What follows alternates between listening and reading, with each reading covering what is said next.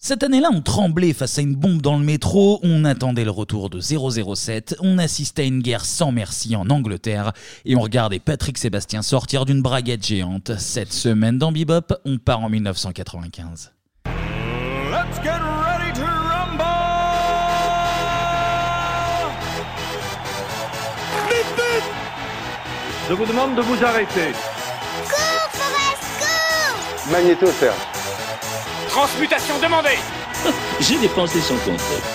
Ah quel pied Oh putain Oh là là là là là là Salut à tous et bienvenue dans Bebop. Cette semaine, on est ensemble pour retourner en 1995 et à mes côtés, toujours là, ils dorment dans le studio, même je crois. Il y a, il y a Ouais. des slips là qui, qui sèchent euh, au-dessus de nos têtes. Les, euh, les, les, les, les Mulder et Scully du Ah, podcast. belle Euh, référence à X-Files, j'aime beaucoup. Clément, comment ils vont? Très très bien. Ça moi. va et toi? Ouais, en grande forme. Et toi, avez une forme Par contre, tes, vannes de début, là, franchement, ouais, tu me surprends là. à chaque Bah, fois. je, je, je travaille. C'est vrai que Je- ça gratte, hein Oui. Putain. je fais que ça. Ah ben ça. C'est du Il y taf a du, derrière. j'ai recherche. Je remercie mes, mes auteurs hein, d'ailleurs qui, Oui, t'en as 8 qui quand même. bossent- Oui, Excellent, ouais. Des petits stagiaires. C'est l'argent voilà. des abonnés. Voilà. Bon, on parlait de slip, ça tombe bien parce que je vous invite à baisser la braguette de Patrick Sébastien. Wow.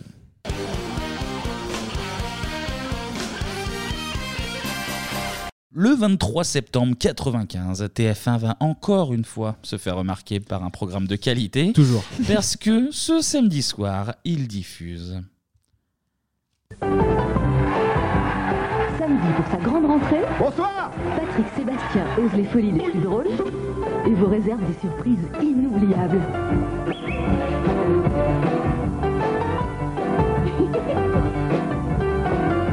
On a gagné On a gagné J'ai encore fait engueuler. Attention, tout peut arriver. Osons, samedi 20h45 sur TF1. Et encore de la Bonsoir, à dos dans grande- le cul, ouais Et encore de la grande qualité de, de son.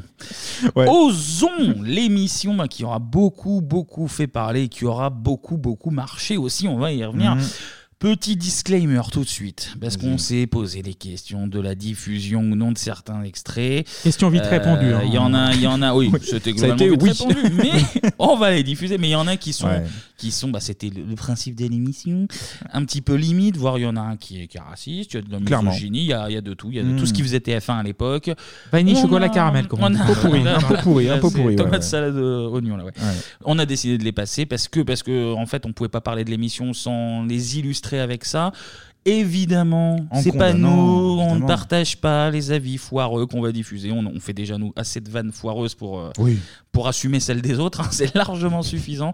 Mais en tout cas, non, ça a été, euh, ça a été euh, le le reflet d'une époque, c'est une- c'était une réalité à un moment, donc euh, on regarde ça avec le recul nécessaire, évidemment. Donc voilà, le Ouais. petit disclaimer Tu fais bien. de d'usage. Ceci étant dit, on va se pencher sur le succès de cette émission. Osons et la traditionnelle question est-ce que vous vous en rappelez et quels souvenirs vous gardez de, de tout ça, messieurs? Alors moi j'ai des petits souvenirs hein, euh, légers. Il y avait une espèce de chorale. On en parlait en off tout Ah, à l'heure. oui, oui, euh, oui. une espèce de chorale qui. On va l'entendre. On va l'entendre. Je vais pas trop spoiler. Alors du coup, euh, non mais moi c'était, enfin c'était pas ma cam clairement. Enfin, Mm, ouais. on n'a pas l'âge pour, on n'est pas le public, on n'est pas la cible. Et puis même plus largement, Sébastien, euh, ok, il assume son côté beauf, donc d'accord, mais ça fait pas tout. Enfin, je veux dire, le coup Saint-Péter, ça va deux minutes. Je pense au nul, tiens d'ailleurs. Je Oh pense au là nul. là, quelle petite non, je suis pas fan du tout, hein, pour donner mon avis euh, rapidement. Clément. Mais moi, je connais que de réputation parce que, Ah. comme vous le savez maintenant, j'étais un enfant de Canal+, et mes parents, en fait, ne regardaient jamais TF1. D'accord, bon bah au moins. Et ouais, Et, non, mais- et en fait, je pense aussi qu'un programme comme ça, quand t'as 9-10 ans, à l'époque, j'avais 9-10 ans, c'est limite. C'est un peu limite. Ouais, c'est un Et peu ben, limite. exactement pour ça que je m'en rappelle et que je l'ai regardé. C'est l'inverse. Franchement, et je Oui, vais, oui, même c'est vous dire, l'inverse. je vais même vous dire. Alors, par rapport à d'autres sujets qu'on va traiter dans cette émission et dont je me rappelle moyennement, très étonnamment, je me rappelle même de, je vais dire, de l'excitation qui précédait les jours. Pas de l'ex- l'excitation, mais que ça faisait beaucoup de bruit déjà avant même la diffusion. Ouais. Ouais. Et que vraiment c'était acté, genre putain, mais il faut regarder ça, ça va être fou. Ils vont, ils vont se permettre plein de trucs, ça va être la folie. Ah ouais. Et en fait, c'est vraiment de l'impertinence nulle des années 90. Mais oui, c'est quoi. ça. On va, on va y revenir. Je pense qu'à l'époque, t'as l'impression que c'est un truc de fou, Je pense que c'est mais parce avec qu'on le a- recul ouais. facile hein, de Ah ouais. dire ça aujourd'hui. Mais il y a rien, quoi, les Bah, gars. Ce ah, que vous allez ouais. faire, c'est. Oui, oui. Et à l'époque, t'as trois canaux, donc t'as la télé, t'as la radio et t'as la presse écrite. À Oui, part ça, tout. en fait, Nous- t'as nous, pas euh, Internet. nous, avec t'as pas- voilà. on a été exposé à beaucoup Voilà. plus. Oh oui, Rotten.com, c'est une autre limonade, mes enfants. hein. Ça, c'est plus osé. Oh, oui, par là, c'est osé, oui. Bon, on reviendra sur, sur tout ça euh, tout à l'heure. Osons, évidemment, présenté par, tu l'as dit, Patrick Sébastien. C'est génial, Patoche. Euh, alors, on va pas parler de sa vie dans cette émission. On garde ça pour, euh, pour quand on va parler d'un autre euh, grand succès, même le plus grand succès hors, hors sport euh, de, de la télé de la décennie. Bah, c'est le grand bluff, évidemment, parce qu'on va forcément en parler Oui. euh, un, jour, euh, un jour prochain.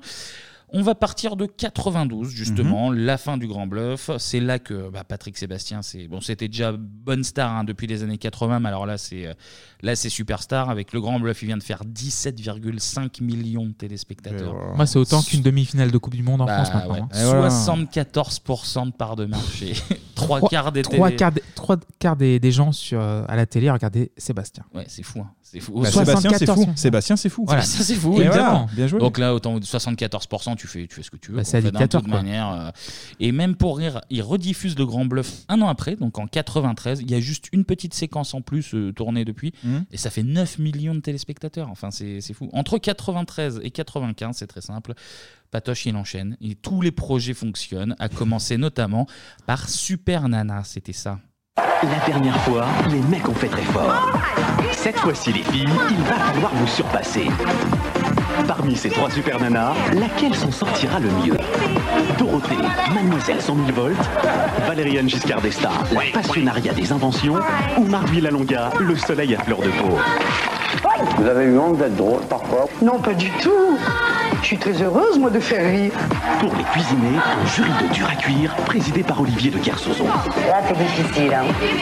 Trois super nanas, dans les griffes de Patrick Sébastien et de Fabrice, samedi 20h45 sur TF1. Mais quel Wow. crack, putain, quel crack. Trop bien. Je- trop, j'ai- trop bien. j'ai- voilà. j'ai senti que Clément était heureux d'entendre tous ces noms. Moi, j'étais heureux d'entendre de la dance derrière. Ah, je crois oui, que c'est. Capella, j'ai cru reconnaître. Mais, Non, mais le mortel. jury présidé par Carsozon, ouais, c'est Marc c'est- Villalonga, mais mor- mortel. Donc Très, très Super Nana, en fait, t'as trois femmes célèbres qui viennent participer à une sorte de, de- de- de concours où elles sont jugées par un jury. Donc là, les trois femmes, on a entendu, c'était Dorothée, Mmh. dont peut-être on parlera très bientôt. Mhm. Un petit peu, je pense. De Marthe Villalonga, Ouais. donc euh, qu'on a pu voir à cette période dans Maggie, Maggie. notamment, sur, Ouais. euh, sur Antenne 2. Deux. Et Valériane Giscard d'Estaing, donc euh, fille, Fille fille 2. de fille. VGE. Donc euh, elles font des, des épreuves. Alors par exemple, il y a euh, euh, Dorothée qui fait du trampoline et en fait elle se masque et tu dois savoir si c'est Dorothée qui a vraiment fait euh, le, le défi Ouais. ou non. Voilà, ce genre de défi Ouais. nul. Ensuite elles répondent à des questions. euh, C'est- Non, mais ça n'a Ah, aucun mais c'est- sens. c'est c'est merveilleux ce qu'on. elles Ouais. répondent à des questions du jury et attention, attention le jury. Donc on a entendu présidé par Olivier de Kersauzon, Ouais. donc le poète de la bande. Mm. Euh, T'as Roland Magdan, Magnifique. Ah ouais. Jean Amadou, Ah bah oui, euh, l'éternel. Thierry Roland. Ouh là là. et Gérard Hernandez. Aïe, aïe, Donc aïe. là, tu as 1500 ans de moyenne d'âge. à peu près, Déjà à l'époque, pour 20 ans juger. avant. ouais. Et pour les plus jeunes, en fait, Olivier de Carsozon, c'est une sorte de, de Philippe Lucas de l'époque, quoi. Un mec hein, faussement impertinent. voilà, Ah qu'on- oui, oui, qu'on oui, oui, invitait parce que c'est qu'il un- avait, C'était aux euh, grosses têtes avec euh, Thierry Grosse- Roland voilà. aussi ah d'ailleurs. bah, il avait une Et grande Jean Amadou. gueule. Et Jean Amadou, hein, donc Ah ouais. grosses têtes. Il avait une grande gueule, alors Ouais. attention. Mhm. Donc c'est évidemment le royaume de- Navigateur, de, la vanne miso. Hein. De toute Ah bah façon, oui, là, faut Beauf, pas- Miso, ouais. Et Sébastien, il a quand même fait le pendant de Super Nana, c'est-à-dire Super Mec. C'est le même concept. Quel co-animé, donc Oh là, pas avec Fabrice, mais avec Fofi Favier. Ah oui. Et le jury est présidé par Super Nana. Alors, pas les- alors, l'animatrice, toi, pas l'autre nom d'émission, parce que c'est très compliqué, là, on s'y perd. Il y a Super non, Nana Super Nana, l'émission. on en a parlé, je crois, très Oui. rapidement Ouais, euh, dans dans, les- premières émissions. En 93, Euh, si je dis pas de bêtises. La bande FM, ouais, genre. euh, ouais, Doki D. Fool, je, je Oui, crois, absolument. qui a disparu. hein, Donc, tu as Super Nana l'émission salue. Super Nana et tu Mm. as la- l'animatrice Super Nana qui était sur Skyrock à l'époque. et là aussi, c'est beaucoup d'humour et beaucoup de finesse. On écoute. Donc, ça, c'est euh, Super Mec. Votre visage n'est pas très connu, Super Nana. Je Pas beaucoup c'est agréable, je m'en vais tout de Non, suite. reste là, mon amour. Je t'écoute sur Skyrock, c'est un bonheur, c'est un vrai bonheur. Cette dame a une manière de répondre aux gens qui m'éclate complètement. Comment ça va, Super Nana Moi, je suis de- en pleine forme. Très heureux de vous avoir ce soir. Patrick, je vous la souhaite longue et pas trop dure cette année. Merci, Super Nana. Et on rigole. Long, est pas Et Robert qui boit le camembert. ouais. La bite. Mais juste la Couille. bite. Et euh, donc encore, encore une très grande qualité sonore. Finesse, Vous- hein, ouais, vous- aussi. Vous m'excuserez, moi je suis Oui, le oui. petit prince du, du son pourri. Et pour tout bien finir de rentabiliser, vu que t'as Super Nana et vu que t'as Super Mec, Mec. et ben tu fais une finale tout simplement. Moi, super mec, venu ici chercher super nana. Samedi, c'est la grande finale. Qui sera le super mec de l'année Je peux me passer de mec, mais je peux pas me passer de chien. Qui sera la super nana 95 Le mariage arrive. Pour les départager, un jury d'exception. Et pour la première fois, Patrick Sébastien se soumettra aux questions très directes d'Olivier de Kersauzon. C'est vrai que je me sens mieux comme ça. Rendez-vous pour la grande finale, samedi 20h45 sur TF1. Ah, le lait et moujotte, franchement, à l'époque. Ah bah oui, putain, c'est voilà. magique. Il y a que du beau monde. Il y a Et- Candeloro, il y a Sonia Dubois, il y a Lagaffe, Galabru, Marie Laforêt, il y a Jackie Sardou, la mère d'eux. Et il y a même Jack Lang. Donc, euh, alors lui, super mec, ça le change. hein. C'est plus mini mec, hein, lui, d'habitude. Et, euh, Jack Oh Lang- Oh là là. Lui, euh, Et Jack Lang-. Quel bel homme. Ah ouais. Lui, c'est plus les mini mecs du Maroc d'habitude. Mais Oh bon. là là. Mais bon. L'enquête suit son cours. Voilà. Euh, bon, bien sûr, euh, on Mais ne bon, se prononce là- pas, là, bien évidemment. là, mais, c'était mais super mec, TF1 à l'époque, franchement, un éclair au chocolat, mais rempli de merde. Non, quoi. mais là, c'est Miss Camping, le Voilà, truc. mais- Et on là rappelle, on l'a, vu dans l'émission de la semaine dernière, que euh, à la même époque, il se plaignait que Nagui c'était un peu vulgaire. Trop vulgaire, voilà. Donc, Ouais, puis Morandini, tout ça, évidemment. euh, voilà, Ouais, ouais. donc, euh, voilà. Mais c'est un succès, que ce soit Super Bah Nana, oui. Super Mec, euh, tout ce que tu veux, c'est succès. Il fait plein d'autres émissions. Il fait euh, d'homme à homme avec Serge Lama, franchement, aucun souvenir. Non, pareil. Il fait Sébastien chez vous, il fait L'homme aux mille visages ou euh, Carnavalissimo. C'est la suite de sa vieille émission. euh, qui Carnaval. Ah, Carnaval, hein, oui. ouais, donc Ouais, ouais. il avait euh, ressorti du formol. Mhm. Et ce qui est fou, c'est que c'est. Alors déjà. Totalement la même sauce à chaque fois, c'est du déguisement, c'est de la parodie, c'est des défis avec les stars. T'as t'as que le nom qui change, en fait, il a un concept, Ah ouais. il change le nom et il fait à chaque fois carton plein. Je vais juste m'arrêter sur deux émissions. On est le 11 septembre 93. Il présente Garçon la suite. Où là, alors c'est concept un petit peu original puisqu'en fait, il invite des stars et il se déguise. Et voilà. Ah Et en fait, il imagine la suite d'un film ou d'une chanson ou euh, d'un discours politique, etc. Bon, bah ça, par exemple. La meilleure émission, elle fait 9,21 millions de téléspectateurs. Ouais. Oh là là. 47% de part de marché, donc t'as un Français sur deux euh, qui, est- qui est là. Et à un moment donné, il y a un... Non, mais les gens, en fait, la touche numéro 1 est vraiment usée à la corde, quoi. Ouais, mais, Ah, alors, mais, euh, bah, à voir, il y a à voir d'autres ce qu'il y dans avait- dans à voir la ce qu'il y avait en face. Nagui était à cette époque. euh, Ouais, 6-7 si, millions. 93, non, il n'était pas arrivé du Ah, coup. euh, Et ils faisaient quoi ouais, 6-7 millions après, c'est c'est déjà bien. Je sais pas. Ouais, non, mais oui, dans ces eaux-là. Ah, Mais bon, tu là, disais tout à l'heure. 47% à chaque fois, quoi, en plus. Euh, et Il y a un moment qui est resté culte. T'as Patrick Sébastien et Laurent Gérard, à l'époque, qui étaient déjà sur la 2, si je dis pas de bêtises. Déjà qui, s'étaient déguisés en Depardieu et Michel Blanc à la fin de, de tenue de soirée. Ouais. Alors, pour ceux qui n'ont pas vu le film, en fait, à la fin, ils finissent. euh, enfin, ils sont déguisés en femmes, implicitement. Ils sont même Oui, oui. d'ailleurs. Euh, et donc là, euh, Sébastien et Gérard se déguisent euh, en prostituées. Et ils décident d'aller voir François Mitterrand directement chez lui, à l'Élysée. Mhm. Évidemment, ils se font, euh, ils se font Recaler. jeter, mais ils retentent en tenue civile. Et Tonton, eh ben, il accepte euh, de les recevoir pour une Ah. interview. On voulait vous remercier en fait, parce que ça fait moi à peu près 10 ans que je fais de la télévision, et depuis que vous êtes là, on a eu le, la chance d'avoir une totale liberté. Ça, j'espère bien. Et oui, mais c'était pas évident avant. Non, c'était pas évident. C'était un, un de mes objectifs principaux. J'ai pas toujours eu à m'en réjouir, mais c'était la preuve qu'il fallait le faire. Car dès lors que l'on commence à régler les problèmes euh, publics, euh, surtout ceux de l'information, au gré de ses préférences, de ses humeurs ou de ses euh, réactions de caractère, c'est que un pays marche mal, c'est qu'il n'est plus démocratique. Vous pensez que l'humour est C'est essentiel? Ben oui, c'est à vous de savoir ce que vous avez à faire pour ne pas dépasser les bornes que vous pouvez infliger à, à ceux à qui vous vous en prenez. Je ne dis pas spécialement vous ou d'autres. Vous pouvez leur infliger une souffrance inutile, vous pouvez les humilier, pouvez, il faut quand même euh, savoir, savoir faire. Mais je constate que vous avez assez bien fait.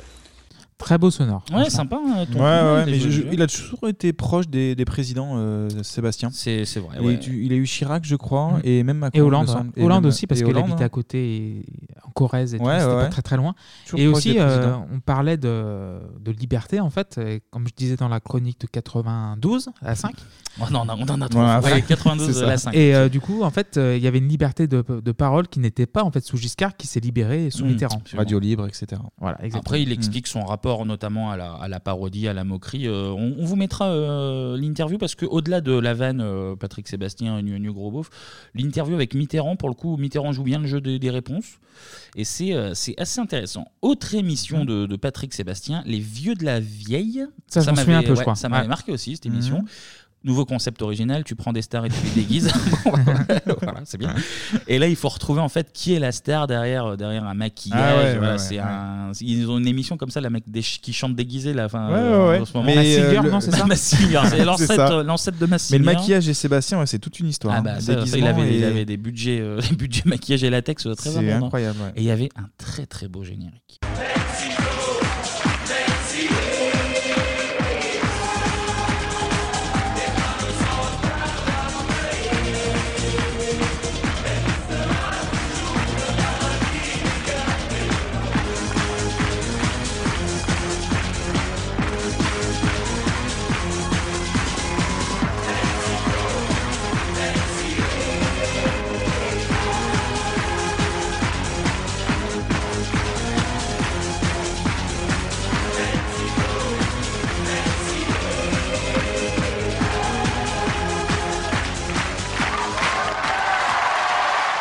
Et on fait tourner les serviettes. euh. Luis Mariano version dance, putain. Et pourquoi Mexico? Bah Parce qu'à la fin, il y avait un voyage à gagner, bah, tout simplement à, à Mexico. Ah ouais. Enfin bref, si je vous parle de cette émission, c'est parce que elle est diffusée le 14 janvier 95 et une fois de plus, 10 millions Et de voilà. téléspectateurs, Ah non. 50,9% de part de marché. En fait, c'est pour dire que Patrick Sébastien, on retient que deux grandes émissions qui sont Ozon et euh, Le Grand Bluff, mais euh, à la rentrée 95 avant Ozon, niveau chiffre, en fait, il tape très très très fréquemment euh, euh, 50% de part de, mar- de marché. Il est en Mhm. pantoufle, il est en pantoufle euh, total. Et c'est dans ce contexte, justement, qu'arrive Ozon, un nom qui vient, figurez-vous, de France Télévisions et de Jean-Pierre El ouais. Ah, le patron du service public. Osons quand d'autres, à côté, sont fatigués, désenchantés et gagnés par le doute. Osons que chacun d'entre nous ose, allez disons, au moins une fois par an. Osons et que chacun d'entre nous soit le porte-parole de ce combat pour France Télévisions. En fait, c'était les- même les- dans les guignols aussi, euh, aussi, la, la marionnette d'El Kabbach faisait osant, osant, Ouais. tout le temps. C'était en fait euh, son discours des, des- je crois que c'est les vœux euh, de, de 95 où il parle devant euh, bah, tous les euh, tous les animateurs, Mhm. enfin tous les tous les acteurs de, de France Télé. Et donc voilà, c'est un petit tacle finalement le titre, c'est un petit tacle de, de Patrick à la concurrence, il pique le gimmick. Et voilà, il, il- il va D'accord. oser. Patrick il va oser. Ouais, ça il a commence là, décidé, ouais, euh, ouais. ça ose. Donc Ça y est. déjà, premier élément, osons le décor. Le mur du fond, c'est un jean. Et l'entrée, elle se fait en fait par une braguette qui s'ouvre. Ah, voilà, et très Patrick classe. Sébastien rentre sur le plateau. C'est la euh, classe. voilà, voilà. Donc, il- en plus, c'est le jean aussi qui lance chaque séquence. Tu vois, le petit. euh, Comment on dit, un petit, euh, un petit insert visuel où tu as la Mhm. Ok. braguette qui, Qui s'ouvre qui petit à s'ouvre et petit, qui se, ouais, baisse, euh, ouais. qui se baisse à chaque fois. Ah, ça Donc, représente il exactement. Patrick Sébastien. Ben moi, je oui, pense. il le ose. bon goût. Bah Il oui, ose, le il bon ose. goût, la classe. D'ailleurs, regardez, première séquence. Patrick fait du stop avec une pancarte où il y a écrit flic égale enfoiré. Oh là là là là. Voilà, donc Patrick, il a inventé euh, ACAB, déjà. c'est c'est lui. C'est ça. C'est lui, ça n'existait pas avant lui, c'est lui. Et plus loin, tu as deux policiers qui portent un panneau avec écrit C'est vrai. Et voilà. Oh, Ils osent- pan. il ose. Excusez-moi, on Voilà. ose ou on n'ose pas Ah, Bah, On bah, ose. putain, c'est Deuxième sketch deux hommes assis en terrasse, euh, ils boivent un café, ils mangent, Mhm. ils mangent même d'ailleurs, je crois, on s'en fout d'ailleurs, c'est Ouais, ce qu'ils font. ouais. On leur file des, des- des pulls, je crois, avec écrit euh, Eric et René, un chacun. Et là, tu en parlais tout à l'heure, Anto, il y a Oh. la chorale, la chorale d'Ozon qui arrive et qui chante.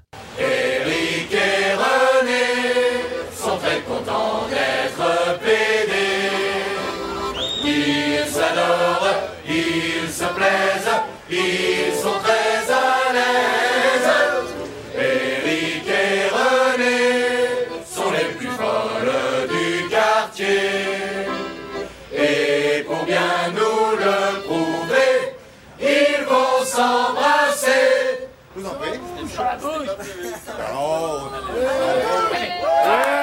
赞。Allez, c'est bon, on arrête. Moi, j'arrête là-dessus. Je m'en vais. Méditerranée. Oh là là. Eh, on ose ou on n'ose pas Bah, eh, moi, moi j'ose. Allez, on ose. Ça, Allez, c'est- c'est ah. c'est s'embrasser. Moi, j'avais un peu peur à la fin que c'était un autre mot. Tu C'est vois, aux- C'était non, non, s'embrasser. et, et du coup, il demande aux, aux- aux deux jeunes garçons de s'embrasser et, et ils s'embrassent.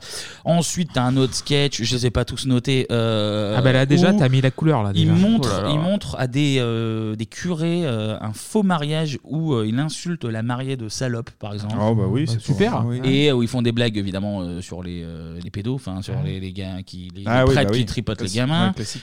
Ensuite, notre- nos amis de la chorale. Je vous les mets deux autres fois la chorale. Ouais, vas-y, Soyez- vas-y, vas-y. C'est toujours fin. Mais je découvre, on les là. retrouve, on les retrouve plusieurs fois et du coup, notamment une fois dans la rue où on voit des prostituées. Alors, Ouais. on en parlait notamment. Je l'ai euh, vu, c'est celui-là, ouais. très probablement des. À chaque fois, même d'ailleurs, Eric et René, là, le- c'est su- souvent C'est des acteurs. En fait, je pense que nous, avec Internet, on a un peu on arrive maintenant, plus à est déceler moins le naïf, fake. voilà. ouais. Et, et très sincèrement, je pense que 80% Ouais. des, Ouais, ouais, ouais, ouais. voire même 100% des, des sketchs qu'ils font, euh, Non mais osons. En est-ce fait, c'est qu'on imagine vraiment qu'il y a toute une équipe de télé qui Oui, est là, bah, qui ouais. tourne, qui prend du temps Il y a des prostituées, il y a ce genre de trucs. En plus, c'est vraiment, c'est c'est vraiment une rue de euh, prostituées euh, dans l'imaginaire collectif où c'est pleine journée, c'est Ah plein oui, oui, elles oui, sont-. Elles Elles sont, sont 8-9, euh, ouais, elles sont elles sont- 8-9 les unes à côté des autres. Enfin, ça n'existe pas. non, non, non. Donc, en tout cas, il va voir la dernière prostituée de la rue et la chorale chante. Bonjour. Dites-moi, vous êtes euh, la dernière de la rue, là Il n'y a plus personne après vous? Bon, on va vous chanter une petite chanson alors. C'est la chorale d'Ozon. J'appelle mes copains. hein. C'est la dernière pute de la rue. Hein On va lui faire, on va lui faire.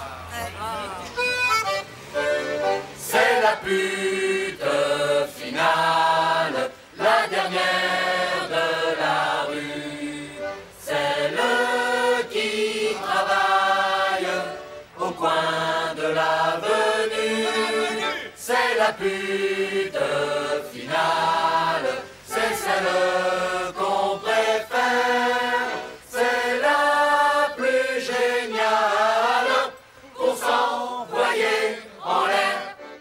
Alors là, Ah, moi, ouais. si, moi, si vous me demandez, je dirais que ça ose. Voilà, moi, c'est Ah. vraiment euh, osons. Moi- je moi, dirais. je- je vais- je vais quitter l'émission, hein, Mais parce que là, ça va- c'est Clément, il incroyable. se tient le visage à chaque fois. Ah, je- en fait, je découvre cette émission. En fait, je mais l'ai jamais vue, donc du coup. Non mais voilà. t'as tous les lourdeaux. Eh, je suis avec ma chorale. Venez les copains. C'est la- non. tu mais même, fatigues tout même, le les, monde. même les sketchs, parce que tu vois, il y avait à l'époque, enfin, un peu plus tard, euh, t'avais Jean- Jean-Yves Lafesse par exemple, Oui. Qui lui euh, osait avec des gros guillemets. Ouais. mais- C'était beaucoup il en- plus fin. Mais il, Et emmer- voilà. et il emmerdait vraiment les gens dans Oui. la rue. Oui. Alors que là, avec Et le des vrais recul- gens, des vrais gens. Des vrais gens, oui, c'est ça. Avec le recul, là, c'est ce qu'on disait tout à l'heure, t'as l'impression qu'en fait, c'est.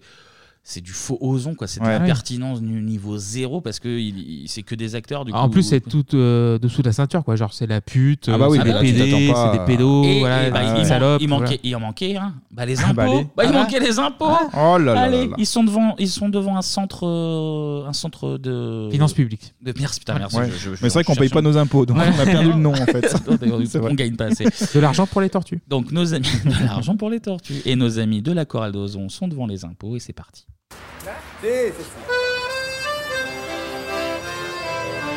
C'est le plus grand des voleurs. Et c'est pas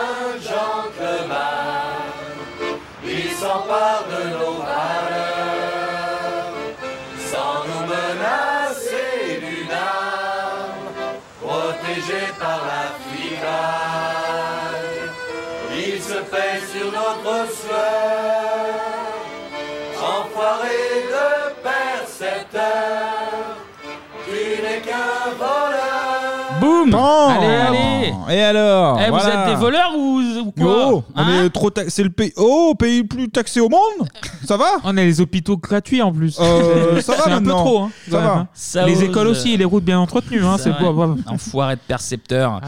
Ça ose, ça ose, ça ose, jusqu'à ce que ça ose un petit peu trop, justement. Ah, voilà, ça Patrick euh, imite Patrick, Sébastien parodie Bruel. Enfin, plus précisément, il se déguise en Jean-Marie Le Pen qui chante du Oh, Bruel. touche pas Patrick non. Et il transforme Casser la voix en Casser du noir. oh là là. Il fait un sketch où en fait il chante devant un public de skinhead et de femmes qui portent des t-shirts Mhm. du, du FN. Et il existe un extrait où on voit euh, le, le bras droit de, de Patrick Sébastien, Olivier de Carsozon, qui était euh, globalement dans toutes ses émissions, un peu de choses, Ouais, ouais. qui va montrer directement les images au vrai Jean-Marie Le Pen, directement Parce chez qu'il y a lui. accointance entre les deux en plus. Et- ah ouais Ouais. Ah bah, oui, bah, comme quoi. Ah bah. Et du coup, vous allez entendre un petit peu de la chanson et la réaction de Jean-Marie Le Pen, qui est, euh, qui est la chose la plus Le Pen que vous entendrez N'est-ce euh, pas aujourd'hui, n'est-ce pas? Vous êtes filmé pendant que vous la regardez. Et puis, à d'habitude, vous avez la caricature, et puis euh, vous avez plus que le bruit de la vaisselle pour aller vous consoler. Là, vous avez le droit de répondre. C'est très bien. Les les marrons, des cons et puis qui vous détestent. Les magasins brûlés à la moindre colère entre des jeunes usés et des vieux qui laissent faire. Et ces flashs qui aveuglent à la télé chaque jour et ces salauds qui buguent la couleur de l'amour. Et les journaux qui traînent dans la boue, mes amis, ça me tellement la haine, ça me réveille la nuit.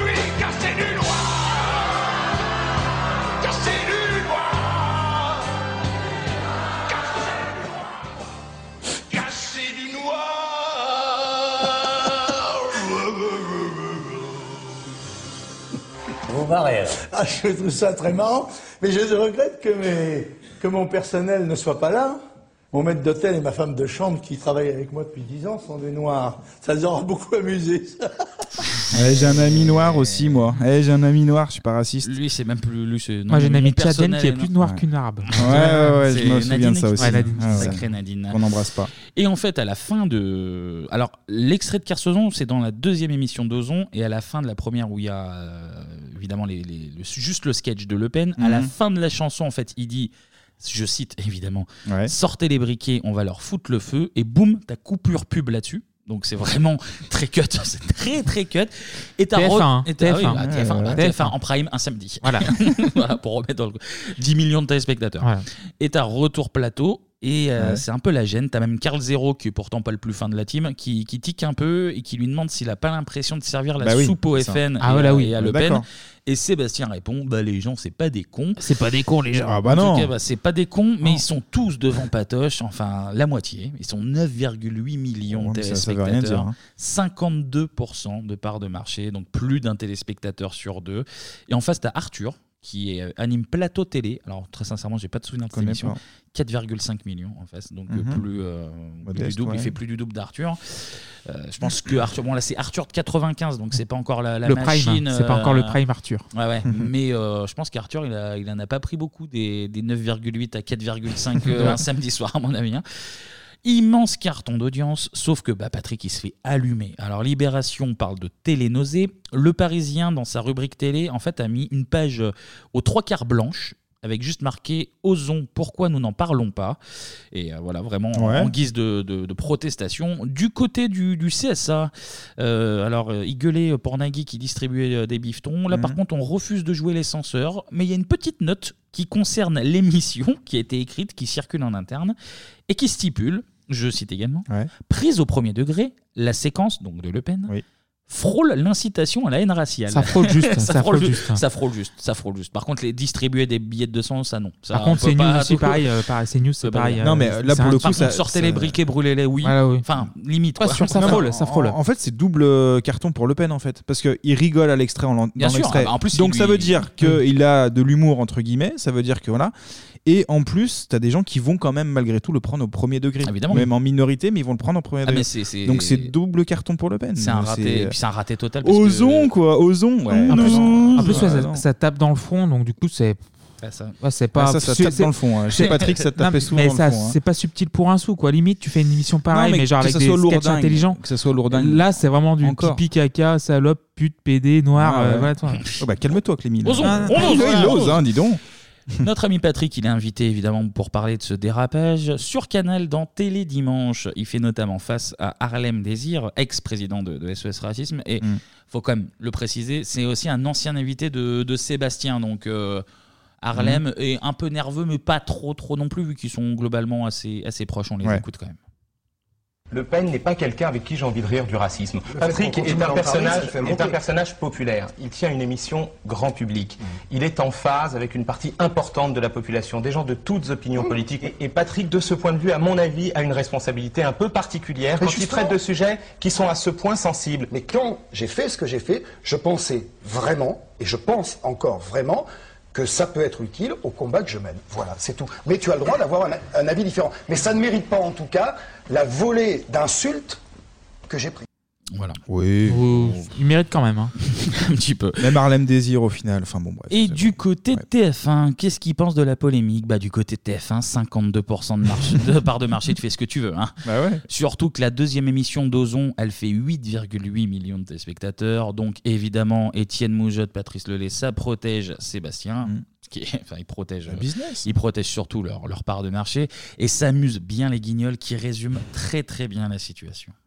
Je vois pas comment vous pourriez aller plus loin. Mais si, on peut toujours se marrer plus loin. C'est une question d'idées, c'est tout. Des idées, j'en ai des tonnes, je fourmille, putain, c'est génial. Euh, Étienne, baisse ton froc. Pardon Baisse ton froc, allez, qu'est-ce que tu riches Baisse ton froc, t'as les jetons. Euh, Non, non, non, non. Bah, Étienne, qu'est-ce que vous... 52% de part de marché. Patrick, qu'est-ce que vous allez faire? Euh, oui, qu'est-ce que vous allez faire, en fait? Bon, je te parie que je te souffle dans le poireau, t'as les coups qui tournent. Non, quand même Alors, Étienne? Bah... Pareil tenu... 10 millions de téléspectateurs. Génial Non, C'est tellement rabelaisien. Mon Dieu, non Ouais, il a cru, c'est génial Non, c'était juste le plaisir de lui faire baisser son froc. Je sais pas si tu te rends compte, le vice-président de TF1 en calcif. c'est génial, archi insolent. Maintenant, Étienne, je vais te foutre une carotte dans le cul. Ah non, stop, ça suffit 52% de part de marché, ça ne permet pas tout non plus. La vulgarité a des limites. C'est vrai, Patrick, vous allez trop loin. Oui, c'est vrai. Vous mettrez une carotte dans le derrière euh, quand vous aurez atteint les 65% de part de marché. Très bien, mois prochain, Étienne. Voilà, ouais, c'est bien résumé. C'est très très très bien résumé. C'est ça. Et en plus du procès médiatique, eh ben Patrick il va prendre un vrai procès Ah ouais. par la LICRA et par le mouvement contre le racisme et pour l'amitié entre les peuples. Il va d'ailleurs être condamné, tout comme euh, Patrice, euh, Patrick Lelay, Mhm. il va être condamné à 30 000 francs d'amende Oh, c'est pour, euh, Oui, c'est rien, pour c'est pas propos beaucoup, racistes. c'est 5 000 euros, à peu près, Et peu ça, moins. euh, ouais, c'est même pas une globalement. page de pub, donc. euh, C'est 10 secondes de pub dans- Ah, dans même le pas, F1. ouais. C'est vrai, c'est un C'est bon notre résumé. budget à l'année, nous, perso. Voilà. Et en tout cas, ce, ce jugement énerve Patrick qui fait un rapprochement très fin. Ce qui est grave, c'est qu'on m'a imputé à moi, à Patrick Sébastien, le fond du propos. Et d'ailleurs, la condamnation que j'ai, parce que j'étais condamné, elle est hallucinante. C'est Patrick Sébastien, l'arrêté du procès. hein. Patrick Sébastien n'est pas raciste. Il n'a pas eu l'intention de l'être, mais les Français ne comprennent pas le deuxième degré. C'est ça qui a marqué. Et au nom de ça, je suis condamné pour incitation à la haine raciale. Et là, ce qui est terrible, les enfants, c'est que ça fait jurisprudence. C'est-à-dire qu'on peut condamner n'importe qui demain pour ça, pour du deuxième degré. C'est comme condamner Chaplin pour avoir fait le dictateur. Chaplin, quand il fait le dictateur, il se moque d'Hitler, c'est pas lui. Eh ben, c'est un peu ça. Ben, c'est les, pareil. les pneus neige, Patrick, Ah, non, tu les as pas chaussés. Chaplin, il peut plus rien dire. Chaplin en 95, j'aurais rien pu on, dire. sera, on sera en prison à cette heure-là. Ah hein, quoi. ouais, Incroyable. ah Le bah, Ah, des projets compare à Coluche Charlie et tout Chaplin, ça, quoi. Au calme. En plus, j'aime bien, c'est son, euh, c'est son analyse du, Ouais. du, du procès verbal. C'est genre, Les les, Français Français, n'ont pas de, pro- de ce Ouais, vous êtes des cons. Hein, C'est juste que c'est mal fait, en fait, frère. hein. C'est juste ça. hein. C'est ça. En tout cas, Patrick, il enchaîne derrière avec Salut les copieurs. Donc, vous, vous devinerez jamais le concept. C'est des personnalités qui font des parodies et qui se déguisent un petit peu. Ah, il se déguise un peu, ouais. Mais il est Hmm. dégoûté de tout ça. Il annonce qu'il veut mettre un terme à sa carrière. Finalement, il va quitter TF1 et prendre Mhm. la direction euh, de France 2 pour lancer plusieurs émissions. Donc, euh, Le Cœur au Show, S-H-O-W. Ouais. Étonnant et drôle. Fiesta. Et je on me ira rappelle de faire la fiesta, la c'est- fiesta. Super ambiance, C'est à hein. ce moment-là qu'il qui sort, qui sort la musique. hein, Eh bah ouais, gros- gros Je me- musicien, hein. Je me rappelle de cette émission. Pas de l'avoir vu, mais je me de joue beaucoup de trompettes en soirée, je crois. Et on va faire, d'ailleurs, dans Fiesta, on va faire la découverte d'humoristes. Est-ce que vous savez Mhm. lesquels Ah, le duo euh, non Non. Non, il y a pas un duo. Plus, plus d'un duo. Dont un Oscarisé. Du jardin Ce- Nous c'est nous, ouais. Les Nous c'est nous. Ah, Nous, c'est nous, d'accord, ok. Ils vont notamment faire de mémoire euh, une parodie de Star Wars. Ok. Où R2D2 était euh, interprété par un aspirateur, voilà, notamment des petites blagounettes du genre. C'est c'est beaucoup mieux qu'Ozon. Hein, Et déjà. en, euh, bah oui, non, en plus, bah, c'était des sketchs euh, travaillés, quoi, et Oui. pas euh, stigmatisants. Et en 98, il ouvre son grand cabaret avec euh, le succès qu'on lui connaît. Et qui fermera, Et qui a fermé il y a pas très longtemps. très récemment, ouais. Donc finalement, il n'en a pas tant pâti que ça de, non. Et, de ce dérapage. et tu parlais tout. Enfin, il y a toujours un retour en fait de Sébastien parce que là il est plus à la télé actuellement. Ouais, Et euh, c'est ouais, je vais revenir. Non, je m'arrête. Enfin, c'est bon. On a l'impression que. Avec son côté, euh, il y a un côté genre ouais moi j'aime les artistes, j'aime ça Oui. machin et je prends, il se prend pas porte la merde. Non, oui, c'est ça. Mais- Ouais, ouais, dans l'idée, oui. Mais Mm. euh, étonnamment, étonnamment, il n'en a pas tant pâti alors qu'il était genre ouais vous me dégoûtez tous, je vais arrêter ma carrière. Bon bah finalement. Oui, ça c'est fait, calmé, euh, quoi. Depuis les Après, années il faut 80, reconnaître euh, effectivement son succès en termes d'audience jusqu'à il y a très peu. donc, Oui. Ah, mais euh, même avec le cabaret, j'ai pas les C'est pas une chiffres. excuse en soi. mais Cabaret, ça c'est- fait entre ça- ouais, ça- je- ça fait 4-5 millions. J'ai pas, ouais, mais Attends, t'as mais à l'époque, t'as ouais, beaucoup ouais. plus de chaînes et du Oui. coup euh, ça reste C'est- gigantesque oui. aussi. hein, Ouais, ouais. Et c'est un mec, public euh, un peu plus âgé que. Bien sûr, le mec, toute sa carrière, il aura fait. euh, J'ai pas regardé, pour être honnête, les chiffres des années 80, mais euh, euh, Sébastien, Sébastien, c'est fou, fou, hein. euh, Carnaval et tout, ça devait euh, avoir. Ah oui, euh, ça très Et on, on parlera du, du grand bluff très vite. Mhm. Bon voilà, la chorale d'Ozon, c'était très sympa, mais on va passer à de la musique euh, un petit peu plus sympa quand même.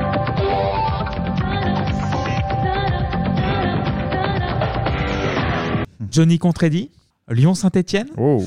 Prost contre Senna, les inconnus contre les nuls, Ne remets pas ça sur le tapis. Messi Ronaldo, Patouri, slip ou caleçon Ah bah, slip, euh, bah, Ah. slip, évidemment. Ah oui.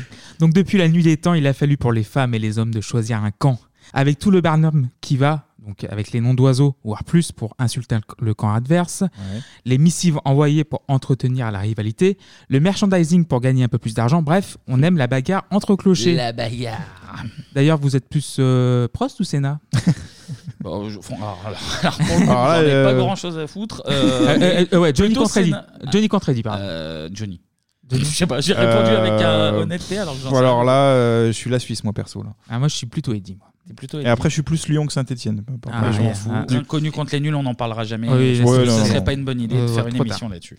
Donc pendant notre épisode consacré aux girls et boys band, nous avons à peine effleuré l'épineux dossier que nous allons enfin ouvrir aujourd'hui. Ah gros duel là. ouais. L'affrontement entre le combo londonien Blur et le combo mancunien Manchester Oasis. Tin, tin, tin. En Angleterre, nous ne sommes pas la première rivalité musicale depuis que le rock'n'roll existe. La plus fameuse à opposer pendant les années 60, les scarabées liverpuldiens Mhm. aux pierres londoniennes. Évidemment. Les Beatles, les Stones, les Stones sont les meilleurs. Alors que les deux Ah ouais, t'es styles... plus- t'es plus ah oui, Stones, je vois, toi. euh, Stones, c'est... Ah ouais, Voilà. il a ça, ouais, ça se frappe le cœur. Ouais, putain. Mais d'une violence, Ouais, dis bah, donc, fais attention, Clémy. pas, ouais, ouais. Alors que les deux styles de musique proposés par les deux groupes en question sont somme toute très différents. Ouais, bien sûr, évidemment, Donc les ouais, Beatles étant plus expérimentaux dans la pop et les Stones puristes dans le rock et le blues. Marqueur social et sociologique, donc les Beatles étaient les gentils garçons et les Stones les rebelles mal coiffés. Et on va peut-être retrouver des, des similitudes avec euh, une autre rivalité peut-être. Tout à fait. Mais le fait qu'ils ont toujours été potes pendant cette période a renforcé le mythe autour de cette rivalité, car la, la rivalité fait vendre. Stones et Beatles étaient potes du coup. ouais. Oui, oui, ils, étaient- ils sont potes encore aujourd'hui. D'accord, voilà, tu vois. Comme Biggie et Tupac. Voilà. et voilà, on place la street. euh, au- au paradis.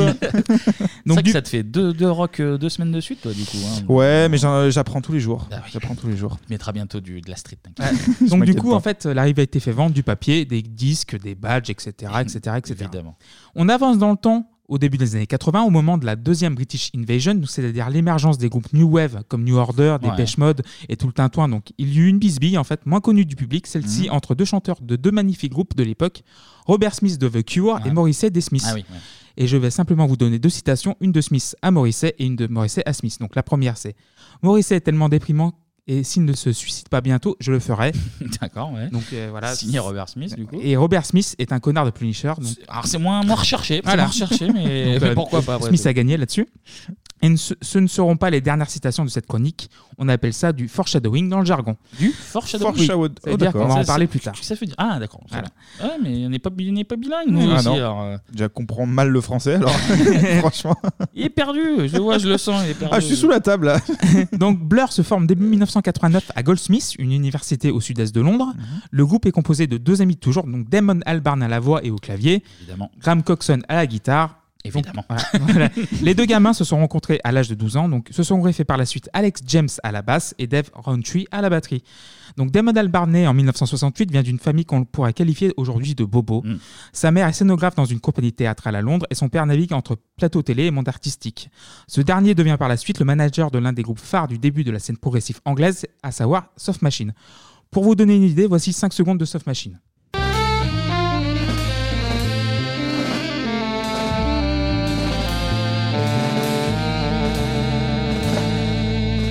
Ouais, alors Voilà, déjà, ça c'est la faisait, fiesta, là, alors hein. déjà ça faisait 9 secondes Voilà. et c'était l'enfer. c'était vraiment les pires 9 secondes de ma vie. Voilà, donc. euh, Ça dès- c'était quoi une fin de chanson C'est- non, c'est un milieu de chanson parce que Ah. euh, Soft Ouais. Machine, ouais, Soft Machine, en fait, c'est des- un groupe de jazz expérimental euh, progressif. Oui, c'est c'est expérimente. hein. Et euh, les titres font entre 20 et 25 minutes. C'est quoi. insupportable. Ah, j'ai cru Voilà. 20 secondes, ça aurait été Ouais, bien. je ouais. préfère euh, Zouk Machine personnellement. Voilà. Oui. Ou Dance Machine. Ou Dance Machine. Donc Ouais. du coup, Damon Albarn, il adore la musique. Il grandit en écoutant des groupes tels qu'XTC, The Jam, cette scène punk new wave à la fin des années 70, début 1980. Il écoute aussi Eric Satie, donc la gymnopédie qu'on a écouté dans l'épisode de 98. Ouais. Voilà. Sa deuxième passion est le théâtre, adorateur de Brecht devant l'éternel, mais ça prend pas en fait. Il n'est pas acteur. Il est pas bon acteur. Voilà. Du coup, il prend des cours de musicologie avec son pote Coxon. Et en parallèle, il commence à écrire des- ses propres chansons et est engagé aussi comme stagiaire dans un petit studio, histoire de voir comment ça se passe dans le bordel. donc les gars répètent. Et après avoir changé plusieurs fois de nom, donc Circus au départ, puis Seymour, donc, Oui. ils adoptent enfin le nom de Blur.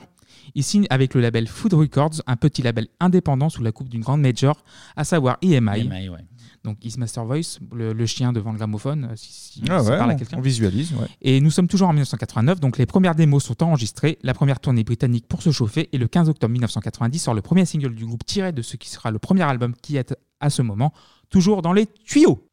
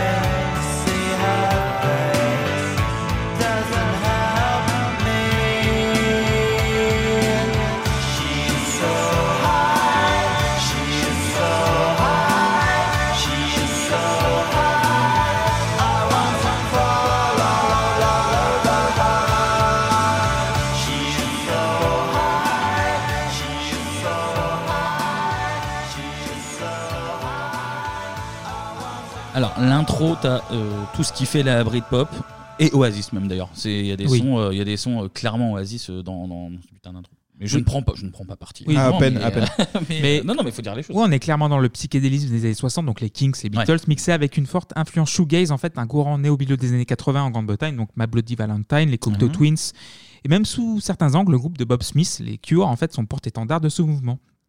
Et le single monte à la 48e place des charts, ce qui est déjà pas mal pour un Mm. premier effort. Donc petit succès d'estime.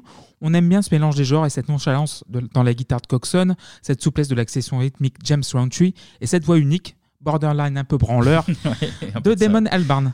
Mais c'est le deuxième single, There's No Other Way, au son radicalement différent du premier qui va mettre Blur sur la map musicale britannique, le 15 avril 1991.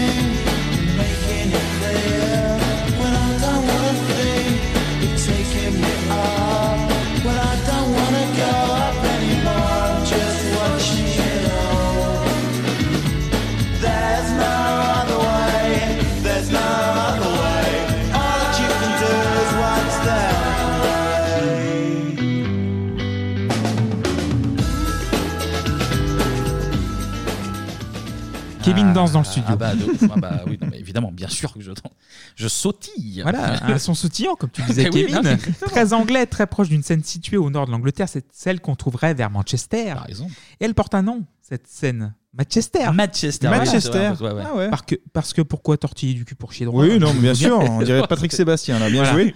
Osons, il ose, Il, ose voilà. complètement, t'as raison. Dare. Ah, Dare. There's No Other Way, c'est le succès, donc huitième dans le classement des singles anglais. Et petit événement, cette chanson rentre dans le Billboard Hot 100 aux States à la 82e place. Donc, et grimpe même à la cinquième place du Billboard des musiques alternatives, ou comme tu le dis, Anto, des musiques schlag. quoi. Oui, oh, bah là, là, c'est pas trop schlagos, là. hein. Ah, non, tu non. trouves non, non, ça va. Non, non. C'est moins sale le que. schlag Borden Dread, Ouais, non, non, ça va encore. Non, non, c'est- Donc du coup, ce second single va servir de tremplin idéal pour la sortie du premier album intitulé Leisure, Leisure, ouais. sorti le 26-27 août 1991 avec cette pochette avec le logo du groupe pour leurs cinq prochains albums, premiers albums même, et la dame au bonnet de main fleurie. Donc cette pochette bleue avec euh, la voilà. Je, je finis ma phrase.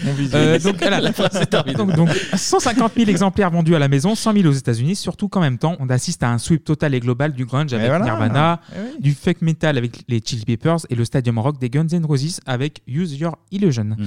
Alors pour les petits anglais, on verra plus tard. Voilà, on va- voilà, c'est les petits anglais quoi. On verra plus tard. Donc dans le monde, on est aux alentours de 900 000, ce qui est bof en fait, en gros. Un accueil critique mitigé. Donc euh, la principale critique se concentre sur euh, son manque d'homogénéité et de circonstances, en fait, de constance plutôt, à certains moments. Et à titre personnel, je trouve très gentillet, agréable, mais avec euh, beaucoup de longueur. Et toi, Kevin? Euh, Leisure Ouais, le premier. C'est- Ouais, c'est loin d'être euh, mon préféré. Il y en a, il y a un petit bijou qui arrive pas très longtemps après. Je suis un petit peu plus, euh, un petit peu plus chaud le- là-dessus. On me demande pas mon avis, évidemment. Ok, Qu'est-ce merci. que tu penses de Anto- Non, c'est c'est- pour moi c'est un peu lisse, c'est- c'est c'est gentillet. c'est- Autant Nirvana, on parlait un peu de rock euh, l'année dernière, c'était cool. Là, c'est. Et si, si on te demandait une question sur euh, l'homogénéité et la consistance, qu'est-ce que tu dirais? Eh ben, je crois Clémy. Je crois complètement Clémy et sa crédibilité est totale Ça là-dessus. manque d'homogénéité. Voilà, je botte en touche. Non, non, c'est, c'est- c'est- ça s'écoute, mais c'est loin d'être euh, leur euh, masterpiece. Merci, merci beaucoup. c'est vraiment Donc, une merde.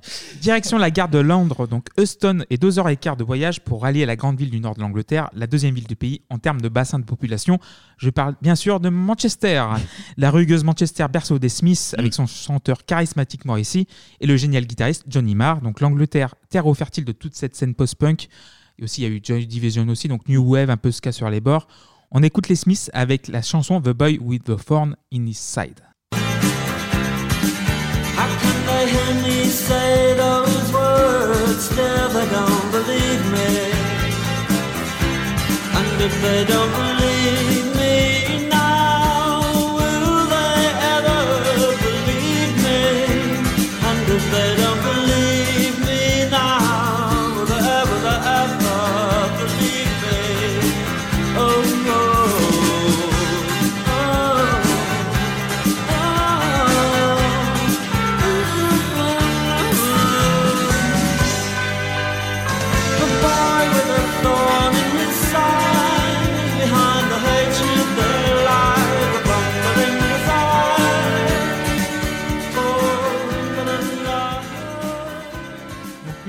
suffirait pas pour vous détailler toute la scène de Manchester. D'ailleurs, les Smiths, si je dis pas de bêtises, pour les, les connaisseurs, pour les puristes, c'est eux qui font à la base le générique de Charmed. Oui.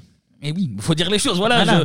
Je, je respecte Manchester, je respecte la, la scène, la scène anglaise, mais euh, comment s'appelle cette euh, putain de chanson? Oh, Soon is Now, si je dis pas de Je crois bêtises. que oui, ouais. Et voilà, bah voilà, ils ont fait des grandes choses dans leur vie, donc, euh, donc voilà. C'était une petite parenthèse Voilà. inutile, Mais non, mais euh, qui, très qui- utile quand même, qui, qui voilà. fait plaisir aux amateurs de, de belles choses. Mais en fait, je dois évidemment vous parler du deuxième groupe plus que majeur de la ville, donc le Quatuor, les Stone Roses, son Mm. duo Ian Brown, John Squire, et leur premier album incontournable sorti en mai 1989, produit par l'extraordinaire John Leckie, et qui s'écoulera à 1 200 000 exemplaires dans le pays. On écoute Fool's Gold.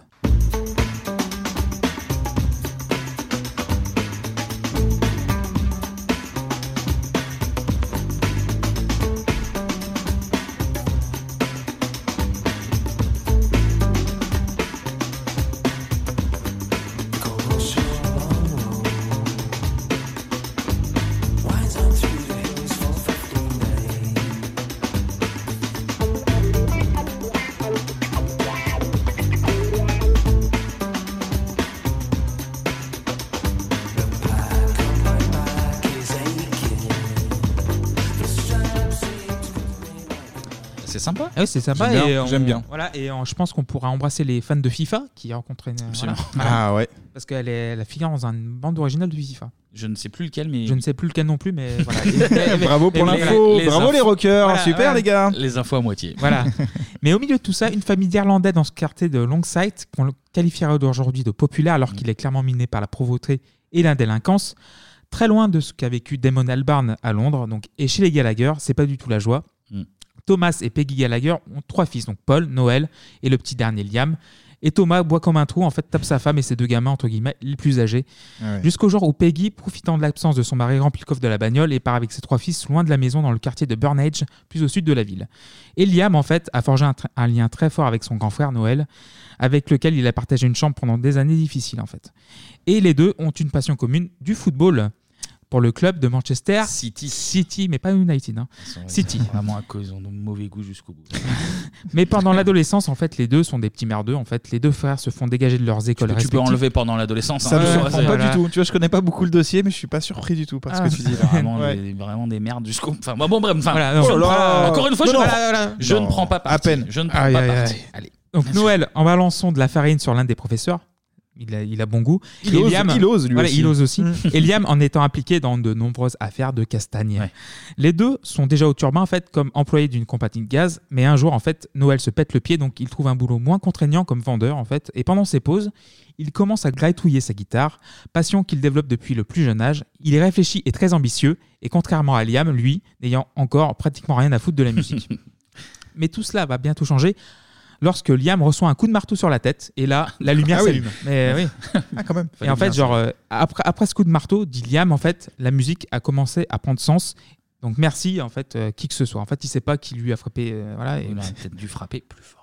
Oh là Ah, là. Limite qui est méchant avec Liam Gallagher. C'est pas. Alors lui, lui, c'est le pire encore. Et donc, du coup, Liam va donc s'abreuver de musique et il ne va pas chercher bien loin pour forger son propre style. Il écoute les Who, les Stone Roses, fait très attention à ce que fait Ray Davis, le chanteur des Kinks. Mais un chanteur va lui montrer la voie à suivre. Voix V-O-I-X. Que dis-je Un Oh. chanteur. Voilà, une icône.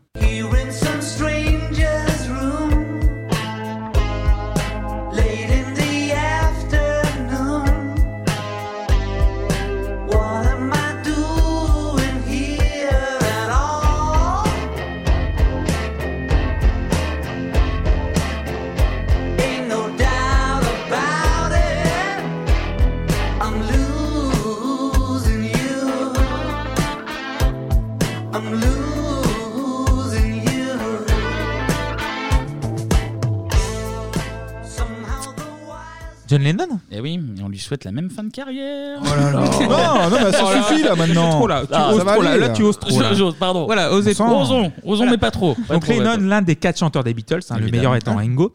De son propre aveu, il a tout fait. Ah, chacun Est-ce que prend tu ça. le penses vraiment Oui. C'est vrai Non, je rigole. Euh, pour moi, le meilleur chanteur des Beatles, c'est quand même George Harrison. D'accord. Désolé. Voilà. Il a, il a fait tout pour lui ressembler, le plus obvious, donc son flot de chant et son timbre très nasillard. Donc le petit Gallagher se lance bille en tête, il rejoint plusieurs groupes, puis vient le moment où il rejoint The Rain en 1990, petit groupe du coin dans lequel il devient chanteur. The Rain est alors composé de son ami Paul McGuigan à la basse, de Tony McCarroll à la batterie et de Paul Bonhead Arthurs à la guitare. Et pour compléter le line-up, Liam, Liam, Liam va faire appel à son Liam frère. Nop, Liam Nop, sinon. Merci. Faire un mélange des deux, croisons-les. Donc va faire appel à son frère actuellement en tournée aux États-Unis comme Roddy en fait pour le groupe Inspiral Mmh. Carpets, Ah, un autre groupe de la scène de Manchester. À son retour, ils rejoignent le groupe et vont le renommer Oasis. Comme tout groupe qui se respecte, ils vont enregistrer leur première maquette et l'envoyer un peu partout. Un petit extrait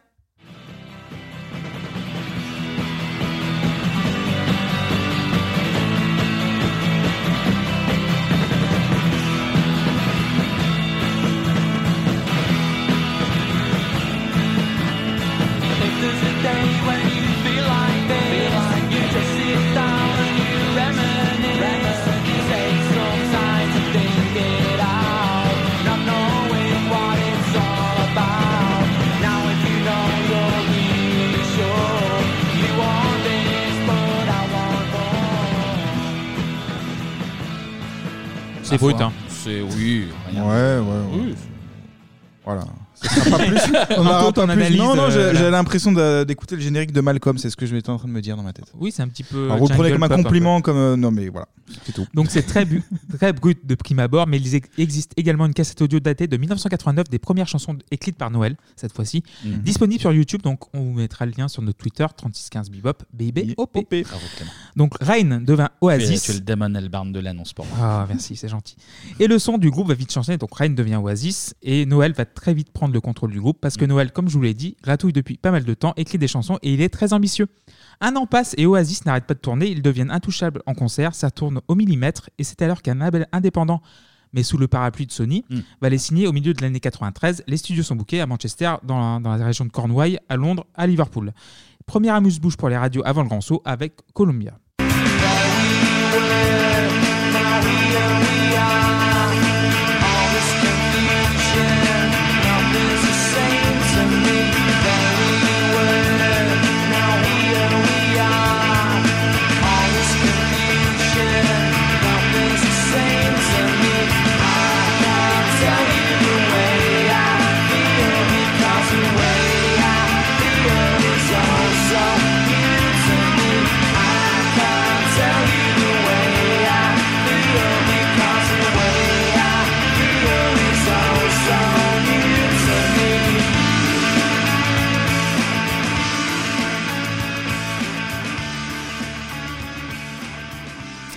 T'en penses quoi, Kevin? Alors? J'en pense rien de Toujours pas, particulier, hein. je- Ça prend pas, hein. si, c'est- enfin, c'est- c'est- si, si, enfin, c'est- Ouais, voilà, ouais, c'est- ouais, c'est- voilà, c'est bien. d'accord. En vrai, en vrai, c'est assez quelconque, je trouve. c'est une pas- Oui. Donc, on va retourner chez les Blurs. Ils ont fait des choses, euh, ils ont fait des choses mieux euh, ensuite. Je peux vous le dire tout de suite, moi je suis plus team Oasis pour bien foutre Tu la peux merde un petit peu. Non, non, mais y a Ah, pas- moi non, ça non, va, mais- moi j'aime ah, les non, deux non, moi. non, non. Ah oui, t'aimes les deux, euh, ok. J'ai pas dit que j'aimais pas Oasis. T'as J'ai pas- dit- Je Non, non, je, je ne peux pas blairer les Oui, mais frères ça c'est pas Gallagher. grave ça. Non, c'est la musique avant tout, Ah bah, Kevin. c'est la musique, mais Eh bon, il y a oui. ceux qui la font. Non, non, mais ça euh, se voit Oasis- que non, non, les- Oasis- les, deux Oasis- frères c'est des têtes de cons, Non, on va non, pas mais se le cacher. Oasis, mais il y a des, il y a des. En vrai, j'aime bien jouer sur le côté gneu gneu gneu la guerre. En vrai, il y a des très bons sons d'Oasis évidemment. Supersonic Mais est mortel les- bien d'Oasis. sûr, Mais les On va le frères. passer. euh, Les frères, le euh, les frères Ah, bah, Gallagher, cool. je peux pas les blairer en fait. C'est vraiment Ouais, mais tout le surtout monde. C'est vraiment des merdes. Mais je pense que même les fans d'Oasis, En plus, ils sont faussement, s'embrouillent, ils sont enfin, voilà. faussement impertinents, quoi. C'est vraiment un enfer. ces mecs. Ok. Donc c'est plus eux que je déteste euh, qu'Oasis, quoi. Tout simplement. Voilà. Excuse-moi. Clément, tu. C'était important de C'est le bon, c'est rectifier, fini là, les deux Non, mais on analyse, on oui, c'est bien, on c'est bien. On va retourner chez les Blurs du coup Voilà. Vas-y. Et ça va pas fort chez les Blurs. Oh, Oh. Le premier album ne suffit pas à captiver le public et était à deux doigts de tomber dans l'oubli. Surtout qu'en même temps, un, groupe du nom de Suède a sorti son premier album qui va inventer le style Britpop. Voilà, le terme est né. et qui fut la guitariste euh, de ce groupe? Justine Frischmann, la Ah, copine madame, de. Damon Eh oui. Albarn. Et c'est alors qu'Albarn va recentrer le propos de la pop anglaise teintée de rock bien troussé, imparable, qui va tout droit, du, du haut pomme qui est très bon, avec des refrains qui tuent et une production aux petits oignons avec euh, l'incorporation de cordes et de cuivre. Donc en réaction du grunge cradingue et brut, Oui. encore dominateur du monde grâce à In Utero de Nirvana, Dont on a parlé la semaine dernière. voilà. Exactement. Le Bad Motorfinger de Soundgarden ou encore les Ten et Versus de Pearl Jam. Et le 19 avril 1993 débarque le premier single du deuxième album de Blur au nom très anglais, Modern Life is Rubbish. He's a 20th century boy with his hands on the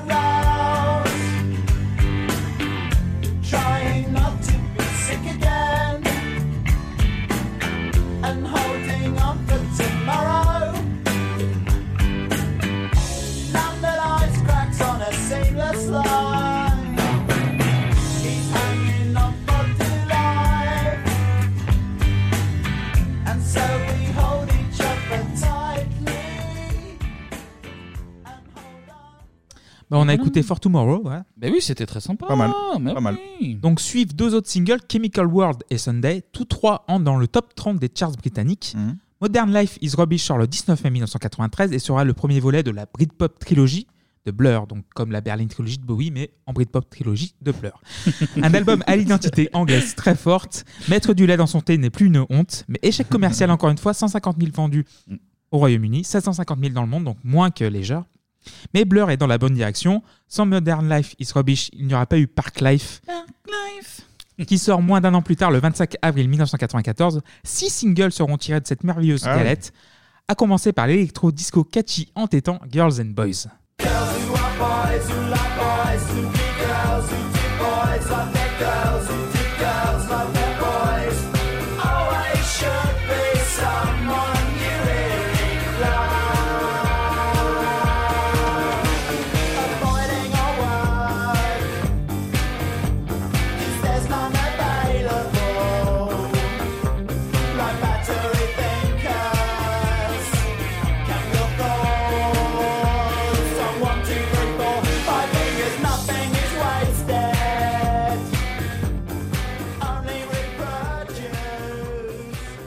c'est très bien. Très très ça. cool ça. Très très fan. Ah, Anto. J'ai des bons souvenirs de ce, ce morceau en Ah plus. Ouais ouais, non franchement ouais. Tu t'en souviens quand il est sorti euh, Ah, absolument. Ouais ouais, Ah ouais complètement. Ouais ouais. Donc, ça te surprend, mais oui, il Ça y a m'a- pas que ça le m'a rap surpris, et ça la m'a techno dans la vie, Clémy. Eh oui. Il est ouvert à tout. Il est Évidemment. Ouvert à tout. Donc- oui, c'est sa grande force. ça. C'est un succès partout et même en France à la 11e place de notre bon vieux top 50. Ah oui. Il y a Park Life aussi avec son chant londonien à couper au couteau. Confidence is a preference for the habitual voyeur of what is known as. A morning suit can be avoided if you take a route straight through what is known as. John Scott Brewer's group, he gets intimidated by the dirty pigeons. They love a bit of it. Who's that gut lord marching? You should cut down on your pork life, mate. Get some exercise.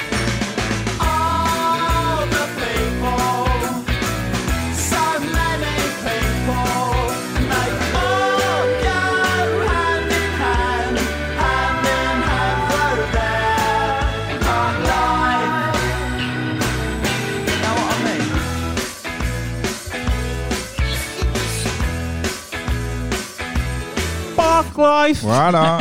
Très bien aussi imité ça. Et du coup, le plus doux et aérien aussi, To the End.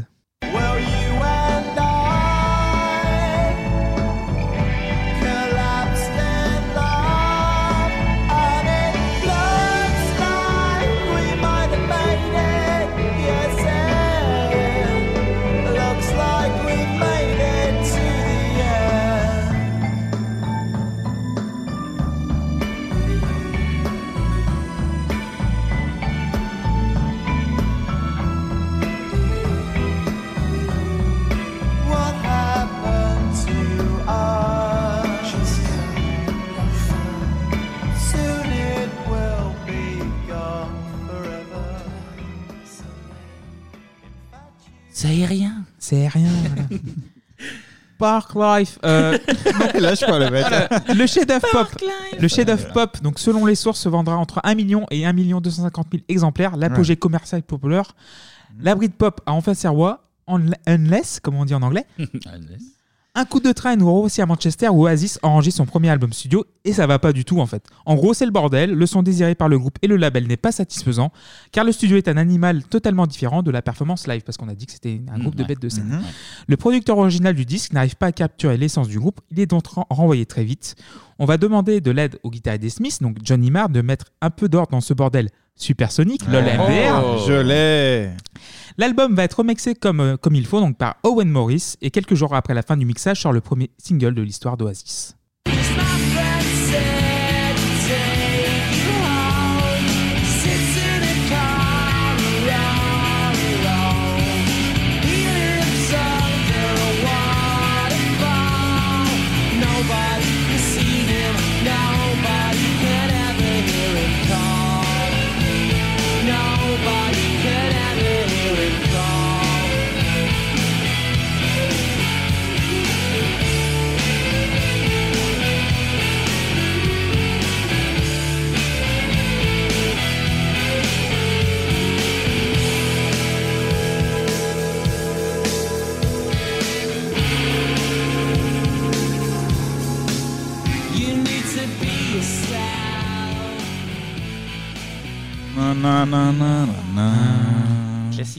Très très bon.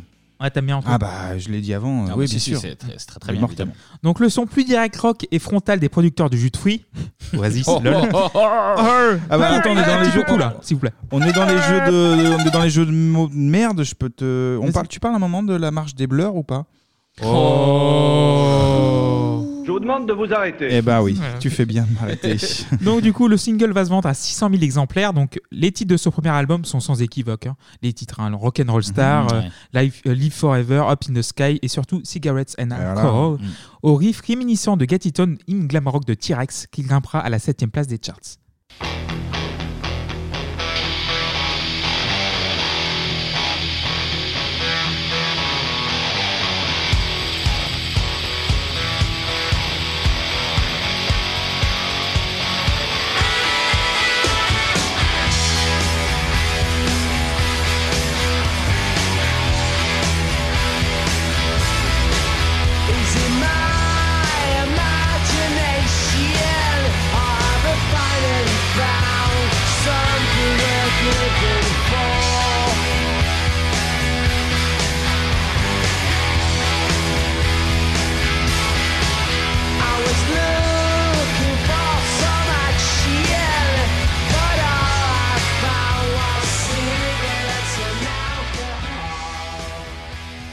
On a parlé du succès étourdissant de Park Life, euh, mais la sortie, et- mais la sortie de Definitively Maybe par Oasis va complètement atomiser les chiffres de la banque à Coxon.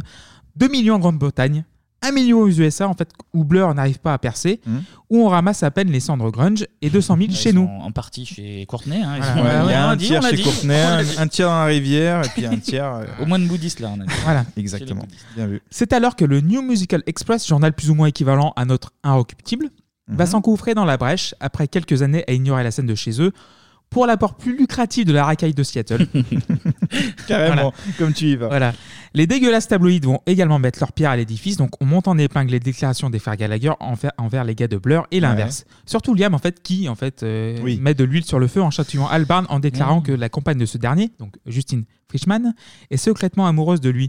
Oh Mais je- là là, Voilà, oh là là. ouais, ça c'est un. Attention, hein. Mais je garde clash, quelques, hein. voilà. Mais je garde euh, quelques citations salées pour plus tard en fait, Ok. sous la forme d'un petit quiz. Oh Poupou. Point d'orgue de cette rivalité le jour du 14 août 1995, Eh déclaré oui. jour de la bataille de la Britpop où Blur et Oasis La plus grande guerre d'Angleterre. Voilà. Oui. où Blur et Oasis sortent chacun leur single. Donc du côté de Blur, Country House, qui porte bien son nom.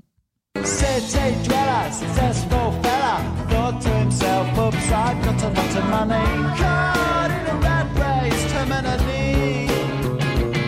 I'm a professional cynic, but my heart's not in it. I'm paying the price of living life at the limit. Caught up in the centuries, anxiety. Yes, it preys on in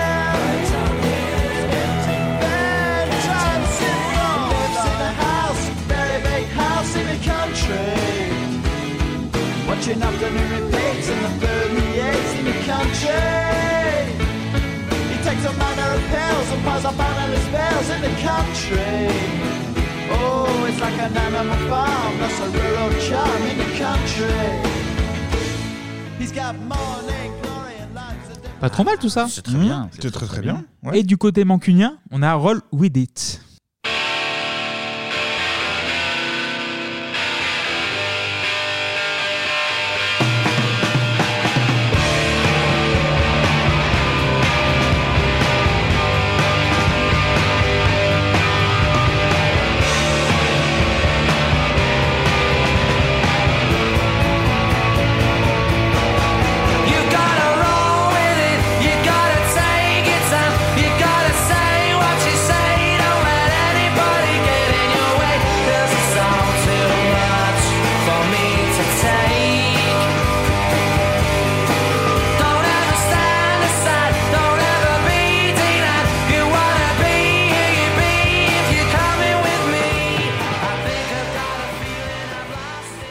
Trop mal tout ça non plus. C'est pas mal. Oui, oui, oui. Kevin qui euh, imite Liam Gallagher en fait en mettant les, Les mains dans le dos derrière dans le et dos tu- et chanter euh, au-dessus du Et micro. en faisant le connard aussi surtout. Oh ça, il le fait très très bien. Et j'ai dit, eh, je sors avec ta copine. Voilà. Je suis un provocateur. hein, Donc, un agitateur. Euh, oh, voilà. JP, si tu nous écoutes. Donc, le résultat n'est est- en fait euh, n'est pas sans appel, mais Blur en fait va l'emporter 274 000 contre 216 000 Ah. singles vendus. Alors, il y a, il y a Ouais, une petite euh, légende autour de, de ça, notamment le fait que les, euh, les codes barres des CD de- d'Oasis auraient eu des, des défauts Ouais. qui empêchaient soi-disant d'achat. Et que Blur euh, avait un peu lancé le truc en eux en décalant leur sortie pour coller à Oui, oui, il y a ça aussi, Et ouais. qu'ils avaient vendu euh, euh, le, leur titre moins cher, en fait, de 1 euh, un pounds. Ah, et d'accord. soi-disant que euh, la petite diff de prix plus le problème de code barre Ça fait la diff. euh, a- aurait aidé à faire la diff. D'accord. Merci Kevin pour cette information. Bah, écoutez, voilà, je Ah. rends euh, Gallagher ce qui aurait pu leur appartenir. mais Ah. Ils ont perdu cette guerre. Donc du coup, Blur, Blur a donc la place de numéro 1 et pendant une performance de Country Life dans le rendez-vous phare de la BBC, Top of the Pops. Présenté par Ness en France quand c'était Ah diffusé oui, sur la 2. Sur France 2, ouais, exact. Et Ouais. Jarvis Cocker, je crois, à l'époque. euh, Ah, exact, oui, oui. Et Joe Cocker aussi, je crois. Et un- Aucune un- relation. et un cocker. Allez, on a fait le tour. Donc, le bassiste Alex James arborera fièrement un magnifique t-shirt d'Oasis. Bah, c'est fair play, c'est Oh oui, gentil. c'est- Des petites crottes ça, c'est de nez cool. sympathiques en fait qui vont. Bah, peut-être qu'il Ouais, peut-être qui- qu'il voilà. est fan d'Oasis, tout Voilà. simplement. Ouais, pourquoi, pourquoi les En fait, opposer ça, ça va faire vendre beaucoup de papier, tout ça. Ouais. Ouais. Plus les mentions dans les JT, en fait, qu'on n'en parle pas beaucoup de musique en fait dans les JT, à part le Mhm. grunge et tout ça. Oasis, dans le domaine aussi gentillet, rétorquera pendant les Brit Awards 96. I'd like to thank um, all the people. All people, so many people, and they walk your counting hands, and it has through their shite life. Shark Life Je te laisse expliquer ce qu'ils ce qu'ils disent, ce qu'ils font pour ceux Les qui n'auraient pas fait le. oui, ils- oui, ils remettent un, un prix, en fait, et t'as Oasis qui remercie les gens. Mhm. Et à un moment, All the People et All the People, Shark Life, euh, voilà, donc pour les insulter. Bien, bien sûr. ouais. Donc du coup, The Great Escape Alors que les autres Oui. portent des t-shirts en leur honneur euh, de manière euh, tout à fait Ouais. sympathique Oui, oui. et, Voilà. et Connard. polie. Bon voilà. Donc, Ah, ok, ok, merci. Donc, j'enchaîne, connard. j'enchaîne donc avec The Great Escape et What's the Story Morning Glory de Blur et Oasis, respectivement sortiront à 15 jours d'intervalle. voilà. L'album de Blur est encore une fois expérimental, poli et aérien, tandis que chez Oasis on reste dans du rock pur jus efficace, avec quand même une production beaucoup plus propre et rock que sur leur premier effort. Donc chez Blur, encore du sautillon avec euh, Charmless Man. Et d'ailleurs, à noter que Charmless Man, dans le clip, il y a Jean-Marc Barr Oui. du Grand Voilà. Bleu. Et ouais, il Qu'est-ce qu'il joue, fout là il joue dans un clip de Blur. ouais. Oui, Jean-Marc parce qu'il Barr, il ouais. boit du Beaujolais devant une glace. c'est ça, je crois. En apnée, je crois. Voilà. En apnée. Sous l'eau, Donc il c'est boit une du grosse, Beaujolais grosse sous l'eau. perf. Non, sous du Beaujolais, il boit de l'eau. Voilà. c'est vraiment très rare. Excuse-moi, Clément. Et l'orchestral, donc euh, Charmless Man, et l'orchestral The Universal. Where the universal's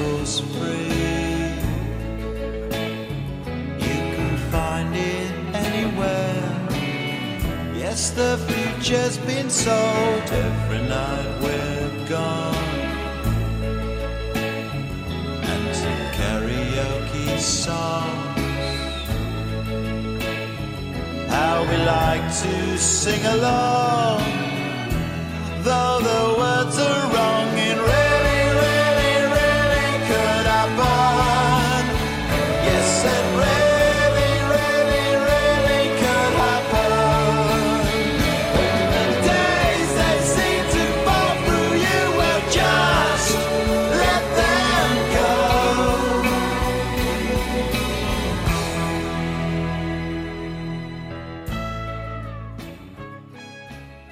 C'est gentil aussi, c'est cool. Mmh. Franchement, C'est j'aime beaucoup. J'aime C'est beaucoup. sympa, mais bon, il faut reconnaître qu'en face, euh, ils ont sorti du, du assez lourd aussi. Donc du coup, euh, dans l'album d'Oasis, dans Look Back in Anger, chanté par Noël, donc une première. Ouais. Le désormais insupportable Wonderwall, donc Kevin va nous mettre une petite imitation en fait. Insupportable. Voilà. Insupportable, carrément. Non, bah, Bang Non, je vais pas non Ah, you should somehow Insupportable. and Insupportable. c'est vraiment you. insupportable. T'as vraiment dit insupportable. Oui, oui. Là, je suis pas d'accord. On a euh, aussi- Don't Look Back in Anger, Oui, très cool. hein. voilà, très cool aussi. Et euh, Champagne Supernova aussi, Oui, évidemment. Non, mais il y a que du lourd sur cet album. Et une beau. petite pop qui a eu quand même un gros succès, Some Might Say.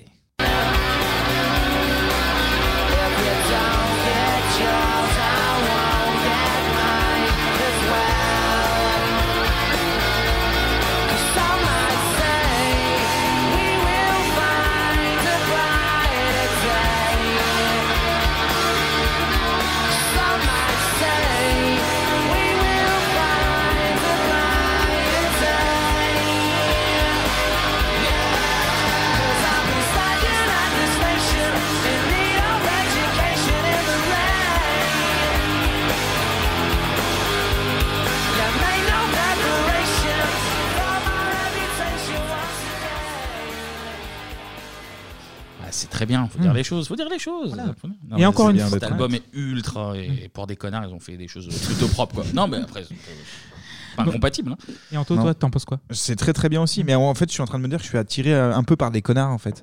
Ah ouais. Euh, je sais pas, en ce moment il y a Doc Gineco, euh, Michael Jackson, euh, Oasis sont des connards aussi. Euh, Enfin, à divers degrés, hein, Oui, je, oui. je- voilà, je compare pas, mais non, j'aime beaucoup aussi, ouais, c'est cool. Encore une fois, commercialement, il n'y aura pas match. Ah, Oasis va mettre une grosse tableur, vraiment. Presque 5 millions de Morning Glory rien qu'en Grande-Bretagne.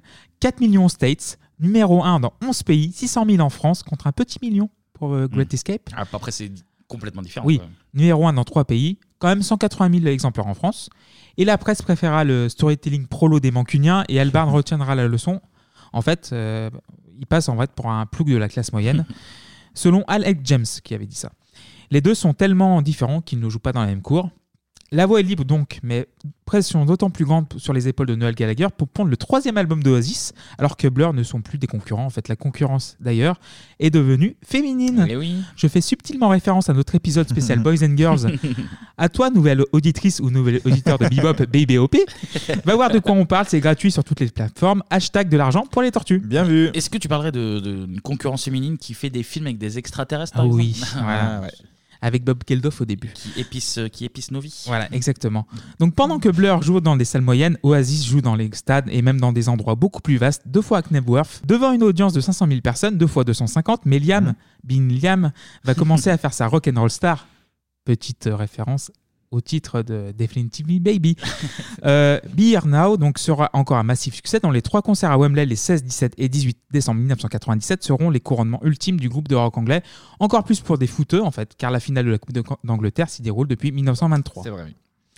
Blur va prendre une autre direction, en fait, se distancier de son Britpop et son donc euh, le 10 février 1997 sort le- leur cinquième album éponyme, qui marchera beaucoup moins que celui d'Oasis, donc que, que, euh, 600 000 en fait euh, exemplaires vendus, Mhm. mais qui sera visible aux États-Unis avec un disque d'or à la clé, en fait, avec 679 000 exemplaires, ce qui est bien. Et pour Kevin, je vais vous diffuser deux extraits de cet album. Donc, euh, Kevin, tu voulais passer quoi? Alors, on va commencer avec Beetlebum. And when she lets me slip away, she tells me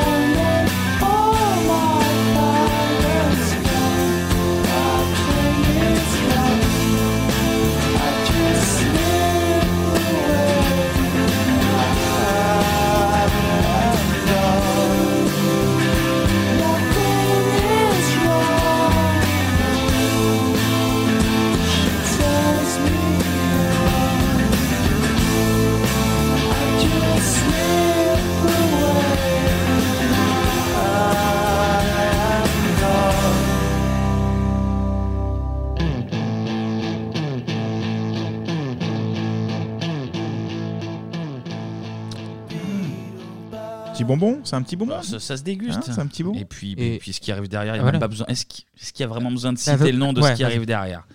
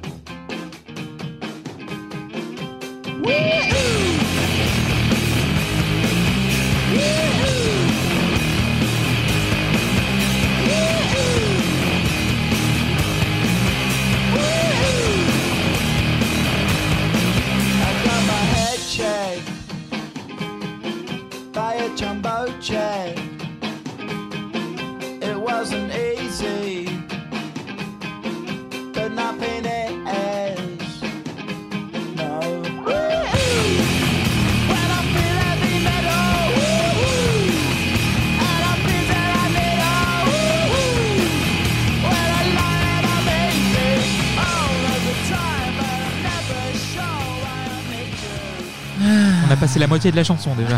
Ouais, mais trop Elle est- bien. elle est On très, se fait très un- courte. envie de faire un FIFA là du coup. FIFA encore FIFA, 98, voilà, hein. encore 18, FIFA, ouais. donc après euh, les Stone Roses. Donc le dernier album traditionnel de Blur, en fait, on aura 13 ensuite en 99, puis Think Tank en 2003 en fait. Du côté d'Oasis, Standing on the Shoulder of Giant en 2000, puis un nouvel album live à Wembley la même année, puis Even Chemistry en 2002, enfin Don't Believe the Truth en 2005 avec la fantastique Layla. She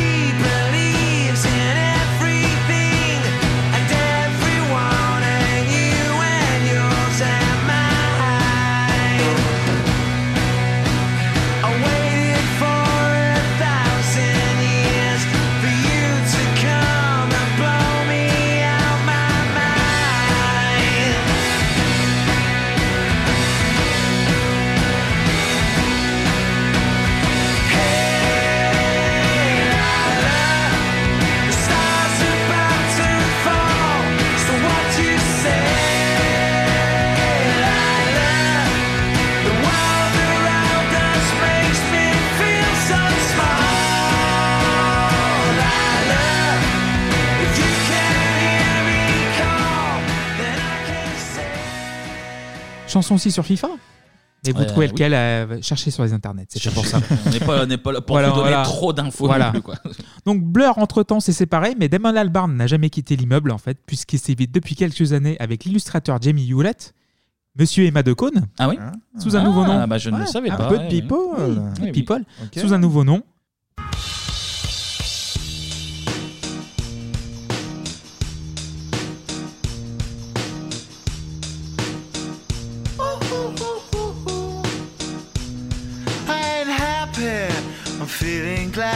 Sunshine in a bag. I'm useless, but not for long. The future is coming on. I ain't happy. I'm feeling glad I got sunshine In a bag, I'm useless, but not for long. The future is coming on, it's coming on, it's coming on, it's coming on, it's coming on. Finally, someone let me out of my cage. Now, time for me is nothing cause I'm counting no A's. Nah, I couldn't be there. Nah, you shouldn't be scared. I'm good at repairs and I'm under each snare. Intangible. Bet you didn't think, so I command you to. Panoramic view. Quel nom alors Gorillaz. Voilà, Gorillaz. Il y a pas un délire avec de la soul aussi Euh, je- Gorillaz. Si, si, si, si, vous Si, si. écouterez chez vous aussi. D'accord, merci. Anto, pour cette information. Un délire avec de la soul Ouais, il y a un son avec, euh, avec de la soul, ouais. D'accord. Certain. Donc la chanson s'appelle Clint Eastwood Évidemment. et le groupe Gorillaz en fait un carton international loin du style Britpop, Manchester, trip-hop et électronique euh, qu'on pourrait apercevoir en fait dans l'œuvre de- euh, qu'on pouvait en fait apercevoir dans l'œuvre de Blur. Mm. Le premier album sorti en 2001 marche très bien aux États-Unis en fait, devenant le premier album platinum de la carrière de Damon Albarn avec 1 900 000 vendus. Ce qui est bien. Oui. je autre chose- voilà, je ne C'est pas bien. dire mieux. Euh, presque, presque un million en Grande-Bretagne. c'est dans le- ils ont un papier qui recense les, les ventes et il écrit bien. Voilà, Effectivement, c'est- même très bien. ça. 1 million en Grande-Bretagne et 420 000 en France. Ah ouais? Pas une re- ouais. Et j'en fais partie. Ah, bravo Bravo. Donc c'est pas une revanche pour Albarn, mais pas loin du tout. En fait, c'est pas loin d'une revanche. Surtout que Diamond Days va dépasser les ventes de Don't Believe the Truth, sorti la même année, donc Don't Believe the Truth d'Oasis. Au ratio de 2 pour 1, en fait, 900 000 pour Oasis. Bah, vas-y, fais du bruit, euh, Anto, je t'en prie, fous le bordel. Ah, Excuse-moi, il y a des choses qui tombent dans le studio, j'y pas rien. Apparemment, il y a une fuite d'eau là au-dessus. mais bon, c'est pas grave. Donc, du coup, le chant du cygne est proche pour Oasis. En fait, après leur septième et dernier album, Up Your Soul, en octobre 2008, et cet avant-concert fatal de Rock en scène en 2009, où les frères ne plus Mmh, s'encadrer, ouais, ouais, ouais. Noël quitte le groupe une bonne fois pour toutes, tandis que Blur a remis tranquille le couvert en 2012 à la cérémonie de clôture des JO de Londres. Ils ont sorti un album après. tiens, tiens, tiens, ça me dit quelque chose, en fait, euh, la cérémonie de clôture des JO de Londres, comme les Space Girls. Eh oui, les voilà. filles. Bien vu, Bah oui. bien vu. Et Gorillaz aussi, cool des jours heureux. En fait, ils ont sorti un album euh, très récemment. Mm. Et les frères Gallagher dans tout ça. Après Oasis, Tonton Liam a fo- formé BDI, en fait, ce qui est en fait Oasis sans Noël Gallagher. En fait, deux albums en quatre ans sympas, mais sans plus. Tandis que Noël s'est envolé avec ses High Flying Birds, qui atteindra avec ses trois albums pour le moment presque les chiffres de son ancien groupe, ce qui est, ce qui est bien. Ce qui est bien aussi. En 2017, Gorillaz travaille sur Humans, donc sur son cinquième album, quand le Noël en question participe au titre We Got the Power.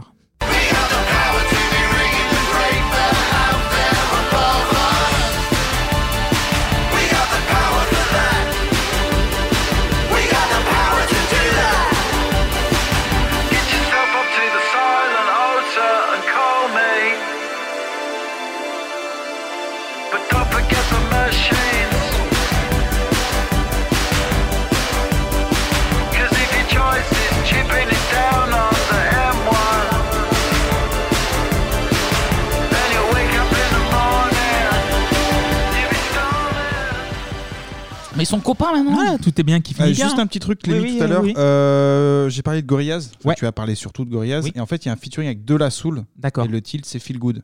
D'accord. Ah bah, c'était en Good Inc. 2015. Ah, Feel oui, Good Inc. Voilà, donc c'était ça de, Oh, le, deuxième tube de Gorillaz. quoi. Qui est- oui, oui, très bien. Voilà, qui est très cool aussi, ouais. Mm. Donc euh, Gorillaz, tout est bien. beaucoup, euh, 1920 Soul Ch- Soul Child Remix. Voilà, je, Ouais, je ouais, balance ouais. mes infos perso. Non, mais tu peux je- donner aussi je tes goûts, je évidemment. Non, mais c'est des bons titres, ouais. Et moi, je suis pas spécialiste du genre, donc euh, les Gorillaz, je suis pas. Dit-il après avoir fait une chronique ultra complète. Et euh, tout est bien qui finit bien, non? Sauf Ah bah pour oui. Liam, évidemment. Bah donc hein, ça voilà. finit encore mieux. Si ça finit Mais- mal pour Liam, Ah c'est ouais. que c'est encore mieux. On a parlé de foreshadowing, donc euh, quiz citation pour finir. Allez. Allez. Allez, c'est parti. Alors, j'ouvre mon quiz. Merci la technologie. Alors. Tu veux meubler là? Non, non, c'est bon. Alors, c'est bon vrai ou faux? Donc, Faux, Je vais, faux. bah, je vais faire des citations, en fait, vous allez me dire si c'est vrai ou faux. Ok. Si jamais je perds mes cheveux, je prendrai ma retraite. Il n'y a pas de place pour les chauves dans le rock'n'roll. Vrai. Ça c'est vrai. Oui. C'est qui Liam Gallagher. Ouais. Vraiment une merde. C'est vraiment une merde. On dit ça parce qu'on est chauve, mais. Et parce que Liam est une merde. Deuxième, Ok. deuxième citation. Ouais. Joyeuse fête des mères à Peggy Chi. Tu es la meilleure maman du monde. Je t'aime, je t'adore. Ton fils préféré est de loin. Signé Liam. Vrai. C'est vrai. C'est vrai, putain, c'est vraiment une merde. Ah ouais, excuse-nous d'avoir de l'amour pour les mamans. Non, mais oui, Hein oui, oui, Ouais, ouais. oui. Troisième citation. Vendre beaucoup de disques n'est pas gage de qualité. Regardez Phil Collins. Vrai. c'est faux. Carrément vrai. Non, c'est vrai, c'est Noël C'est Gallagher. carrément qui a dit vrai. ça. Ça, c'est marrant, par Voilà. Ouais, Je sais ouais, que toi, ça va Ouais, non, non, Ça te fait moi, pas ça me marrer fait- Ça me fait rire. Moi, En tant j'aime que bien. De fan de Phil Collins, j'aime beaucoup aussi cette euh, citation. Trois, euh, quatrième citation. Je détecte cet Alex et ce Damon. J'espère qu'ils choperont le Si, sida le et sida. crèveront. Celle-là, elle est, elle est vraie, ouais. Oui, c'est- Oh, c'est c'est Noël costaud, Gallagher. Ouais, ouais, celle-là. Costaud. Il dit, en fait, il dit du bien des deux autres, je crois. Euh, ou en tout cas moins de mal. Ouais. Et ils disent euh, par contre que, que Damon et, euh, et c'est Alex James Ouais. euh, qui, ouais, qui- non. On est sur une maladie, euh, non. Non, non. Moins, moins de sympathie. quoi. Citation suivante. De toute façon, nos deux chansons étaient nulles à chier. Oui, Ça, c'est Alex James qui l'a dit à Noël, je crois. William. Bravo, oui. En boîte. La, la bataille de la Britpop, en fait. Ouais, Mais ouais. voilà. C'est bien aussi. Il lui a dit, ouais, nos deux. En fait, euh, le- pour le coup, c'est Noël ou Liam Euh, de qui euh, En fait, il dit euh, sur la Oasis, c'est Blur. En Parce qu'en fait, ils se Mais- croisent, à soi-disant, ils se croisent en boîte. Oui, oui, à Soho. Et il dit, euh, il y a le mec d'Oasis qui vient voir Alex James, donc le bassiste, qui dit euh, félicitations, vous nous avez battus. Et l'autre il fait genre ouais de toute façon donc deux chansons c'était de la merde. Et le mec d'Oasis lui dit bah voilà moi je suis pas d'accord donc c'est pour ça que je trouve que ton groupe c'est de la merde parce que Et Bien ensuite, alcoolisé, la légende, veut, la légende veut que malgré cet accrochage, il lui ait payé de la- une trace de coke euh, un Oh peu plus tard dans la soirée. Rock'n'roll Ça c'est rock, c'est le- la sympathie euh, rock'n'roll. Nous on serait payé une pinte comme deux connards. Bah non, bah, eux, c'est- S'il est barouf un jour. Ah, Jean Castex Alors, C'est vrai. Ah, pas ça, putain Alors, chanson, euh, citation suivante. Oasis insulte tout le monde et se bourre la gueule, c'est cool. Rien à voir avec moi. Ils sont venus nous voir à Manchester et ils ont été très sympas. Oasis est très sympa. Je sais pas qui, je sais pas, ça doit être vrai, mais je sais pas. C'est vrai, c'est Damon Albarn. Qu'est-ce qu'il fout à Manchester? Non, en fait, il parle de Oasis. En fait, ils sont allés voir Blur à Manchester et en fait, Ah, ils ont- pardon, ouais, d'accord, ok. Oui, bah, il est... Mais c'est un gentil, Damon aussi. euh. Dernière citation.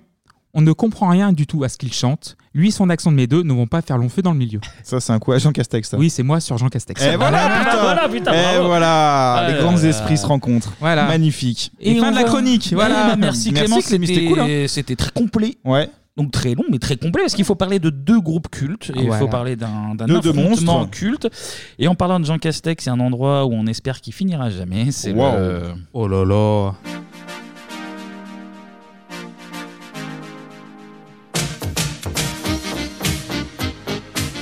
Je sais pas pourquoi je suis parti en transition sur Jean Castex.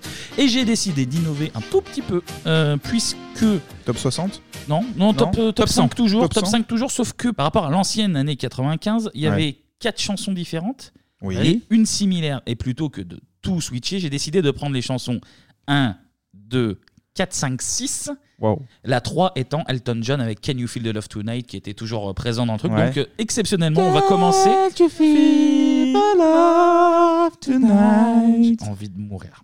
Ouais, Excuse-nous de meubler, hein. Voilà. Merci quand même. Donc on va commencer exceptionnellement avec la chanson numéro Six. 6. Oh là là là là là. Et Ok. j'ai pas noté la date, mais je crois qu'on doit être aux alentours de, de février. Je, je ne sais pas. Avril, à mon avis. Ou un peu plus tard, ou mars. Avril, Voilà. février, mars. Euh, normalement, c'est pour toi, Anto, la première. Ok. C'est parti, classé numéro 6. Ah Alliance ethnique Absolument, alliance ethnique avec. Euh. euh, ça me fait Respect. Non, respect Ah putain, ouais. Je suis bon sur l'intro, mais j'ai pas trouvé le direct. Très très bon son. Yeah, yeah. Funky. Yeah, yeah. Funky. Yeah, yeah. Funky. Yeah. L'alliance va tellement. Funky, toujours funky. C'est un peu samplé, un peu, non C'est un peu simple et funky aussi, ouais. Et samplé. Samplé et funky, on Voilà. peut dire. Oh Absolument. là là, mais c'est Ouais, rigolo ouais. en plus. On tient de poupou, hein, c'est normal. C'est ça. Ouais, Poupou. Eh, Poupou. Très fan de Alliance ethnique, euh, Poupou. C'est vrai. Ouais, ouais. Il nous le disait très souvent à l'arrivée des courses. Euh, classé numéro. Alors, sixième, Alliance ethnique avec respect. Classé numéro 5 cette fois-ci. Ah ouais. Ah, euh, Euh, putain. Euh, euh, Absolument. All I wanna do. Euh, Chalco Cheryl Ah bah Crow. oui Eh bah oui Absolument. Alors, Cheryl Crow, est-ce qu'on ferait pas un lien euh, Avec une chronique qui viendra plus tard dans l'émission, peut-être? Alors, certes, mais on a parlé de Poupou. Oui, C'est- bah Est-ce oui. que c'est pas la femme Alors, je sais pas si c'est toujours la C'était femme. l'ancienne mais femme c'était de l'an- Lance Armstrong. Lance On est Armstrong, d'accord, ouais. hein Ah ouais, tout se recoupe. hein. On n'accorde pas beaucoup d'importance au nombre de testicules. Non, quoi. comme Faut- quoi, hein. comme, euh, comme quoi. Il y a des quoi. hommes qui ont qu'une testicule et ont fait des grandes choses, et Ah, d'autres oui. de très mauvaises choses. Des, des grandes choses, Voilà, bien sûr. avec euh, des produits. euh, Dans les années 30, Évidemment. tu m'avais dit. Pour Belges et autres. On passe à la chanson classée numéro 4. Oui. Ah oui, Dadali Dada Ouais, ouais, ouais. Euh, Twiddling Fingers Non, Winfield. Euh, Wickfield, absolument. Ouais, ouais. Comme les clopes. Avec. Je vais prendre des Winfield s'il vous plaît. Ça va venir. On dirait la danse des canards derrière. Coin, coin, coin. Ah, c'est ça. Eh oui.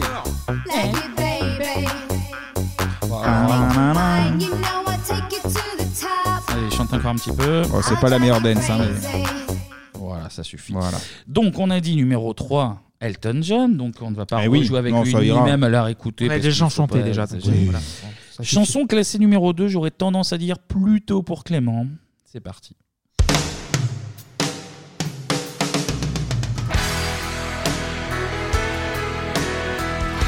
Aerosmith? Brian Adams? Non. Ah, peut-être la voix qui va m'aider, peut-être.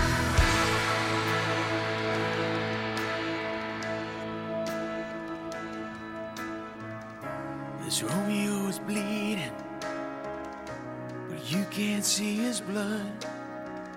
Je connais Oui, oui, oui, oui, c'est très très connu. Même euh, dans l'absolu, euh, Anto connaît Ah ouais le nom aussi. ouais, ouais. Je vois pas la, la voix. John de son prénom Since you left me, John Miles. now I'm drowning et un nom in composé. the flood.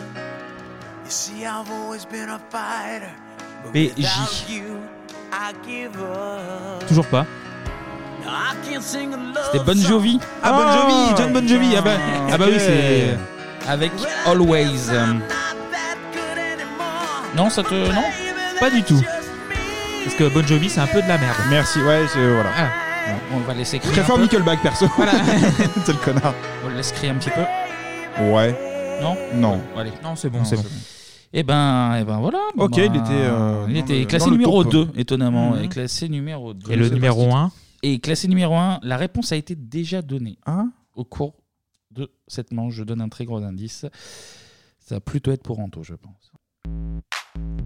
Ah, Twenty Fingers. Absolument. And I Vite. want a short dick man. Je veux un homme et je vous laisse la suite. Un homme sympa. Voilà. Petit Qui s'appelle Richard. Qui s'appelle Richard. Avec Dick, pour moi, c'est Richard. Voilà. Exactement. 20 Fingers fit Ah ouais, ah ouais, Gillette. ah ouais, ah ouais, ah La perfection masculin. avancer C'était marrant. peu, Ah oui, donc il y avait Winfield et, euh, et ce morceau Ouais, qui se ouais. ressemblent beaucoup d'ailleurs. C'est pour ça que j'ai. Ok. À cause des. Voilà. Toujours. Eh ben voilà. C'est Eh ben, c'était pas mal du Bah, tout. bravo, bravo Anto. Bravo à Clémy eu, aussi. euh, eu euh, les- Bon, Bon Jovi, on l'a pas trouvé effectivement. Mais T'as eu bon, les deux euh, plus durs, je trouve. Enfin, les deux plus durs qui n'étaient pas pour toi finalement. Non, non, c'est que de la qualité, c'est pour ça. C'était donc les chansons classées euh, de la sixième à la première place. Et ben on va Mhm. marquer une petite page de pub. Pub.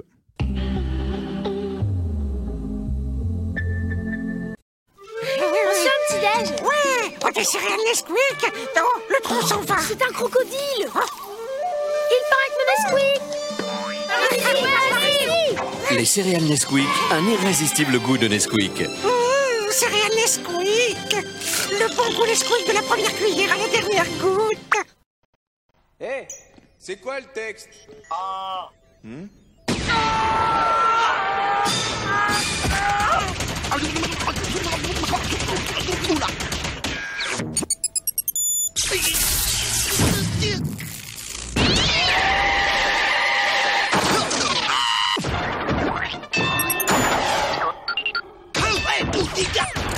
Même joueur joue encore.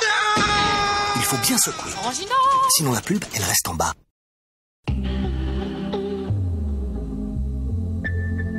Et maintenant, on va remplir notre quota de sujets pas joyeux. Ouais. Et on enchaîne avec la partie société. Si lui il en parle, ça veut dire que tout le monde en parle. Non, non, mais c'est un truc, c'est énorme. C'est énorme, je te crois pas. Tout le monde en parle. Tout le monde en parle. Non. Ouais, là on est loin de la dance hein, qu'on vient d'écouter. Euh, on est même très très loin. Dans, dans Bebop, c'est bien, on parle de beaucoup de choses. On a parlé d'Interville il n'y a pas si longtemps, de Maïté.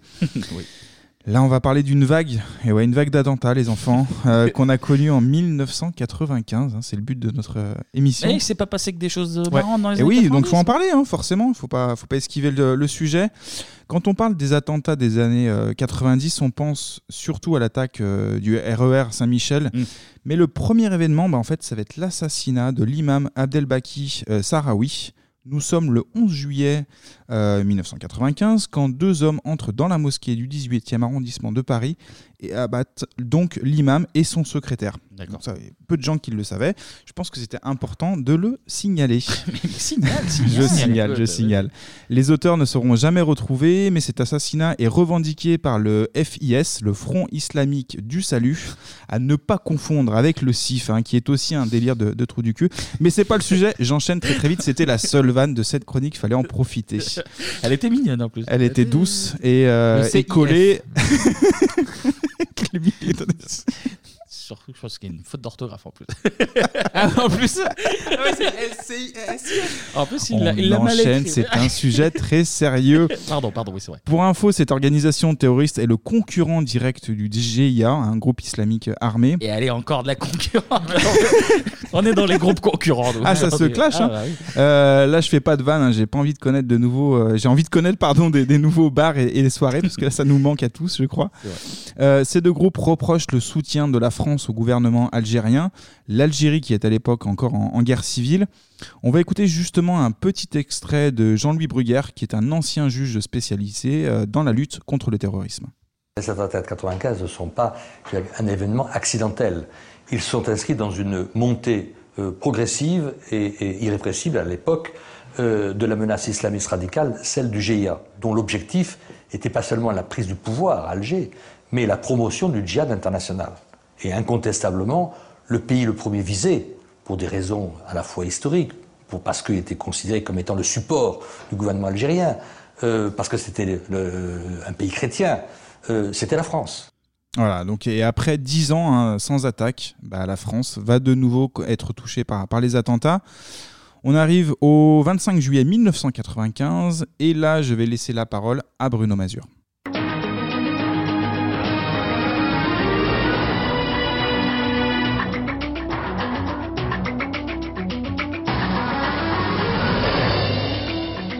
Madame, Monsieur, bonsoir. Quatre morts, une quarantaine de blessés à la suite d'une mystérieuse explosion cet après-midi au cœur de Paris, dans la station Saint-Michel du RER. Le président Jacques Chirac s'est rendu sur les lieux ainsi qu'Alain Juppé. Pour le Premier ministre, rien ne permet pour l'instant de dire qu'il s'agit d'un attentat, mais les présomptions sont extrêmement fortes. Immédiatement, l'état-major des sapeurs-pompiers a déclenché le plan rouge. Et voilà, donc là on a entendu hein, notre cher euh, Bruno Mazur. L'ami Bruno. Euh, bah là, c'est une bombe hein, qui a explosé. Le premier bilan, bah, au départ, c'est 4 morts. C'est une bouteille de gaz remplie d'écrou euh, qui a été placée dans, dans une rame de, de RER Mhm. sous un siège. Le bilan, hélas, bah, il sera plus lourd hein, parce qu'au final, ça sera 8 morts et une centaine de blessés. Euh, on va écouter le témoignage justement d'une des victimes euh, quelques minutes après l'explosion. Dans le RER et euh, il y a eu une grosse déflagration et euh, très forte, avec du souffle. Je pense que ça s'est passé dans la voiture derrière moi. Il n'y a pas eu trop de panique, les gens sont sortis comme ça, il y a eu beaucoup de fumée. Euh, je suis revenu sur mes pas pour, pour voir ce qui s'était passé, il y avait de plus en plus de fumée. Hum, Je crois qu'il y a eu beaucoup de victimes, hein, de, gens qui étaient assez grièvement blessés. Et puis, et puis voilà, je les gens se sont aidés à s'aider les uns les autres Tout ça fait un peu faux, quoi. C'est comme si, euh, si c'était pas pour de vrai, mais, mais enfin, je suis sûr maintenant que c'est pour de vrai, quoi.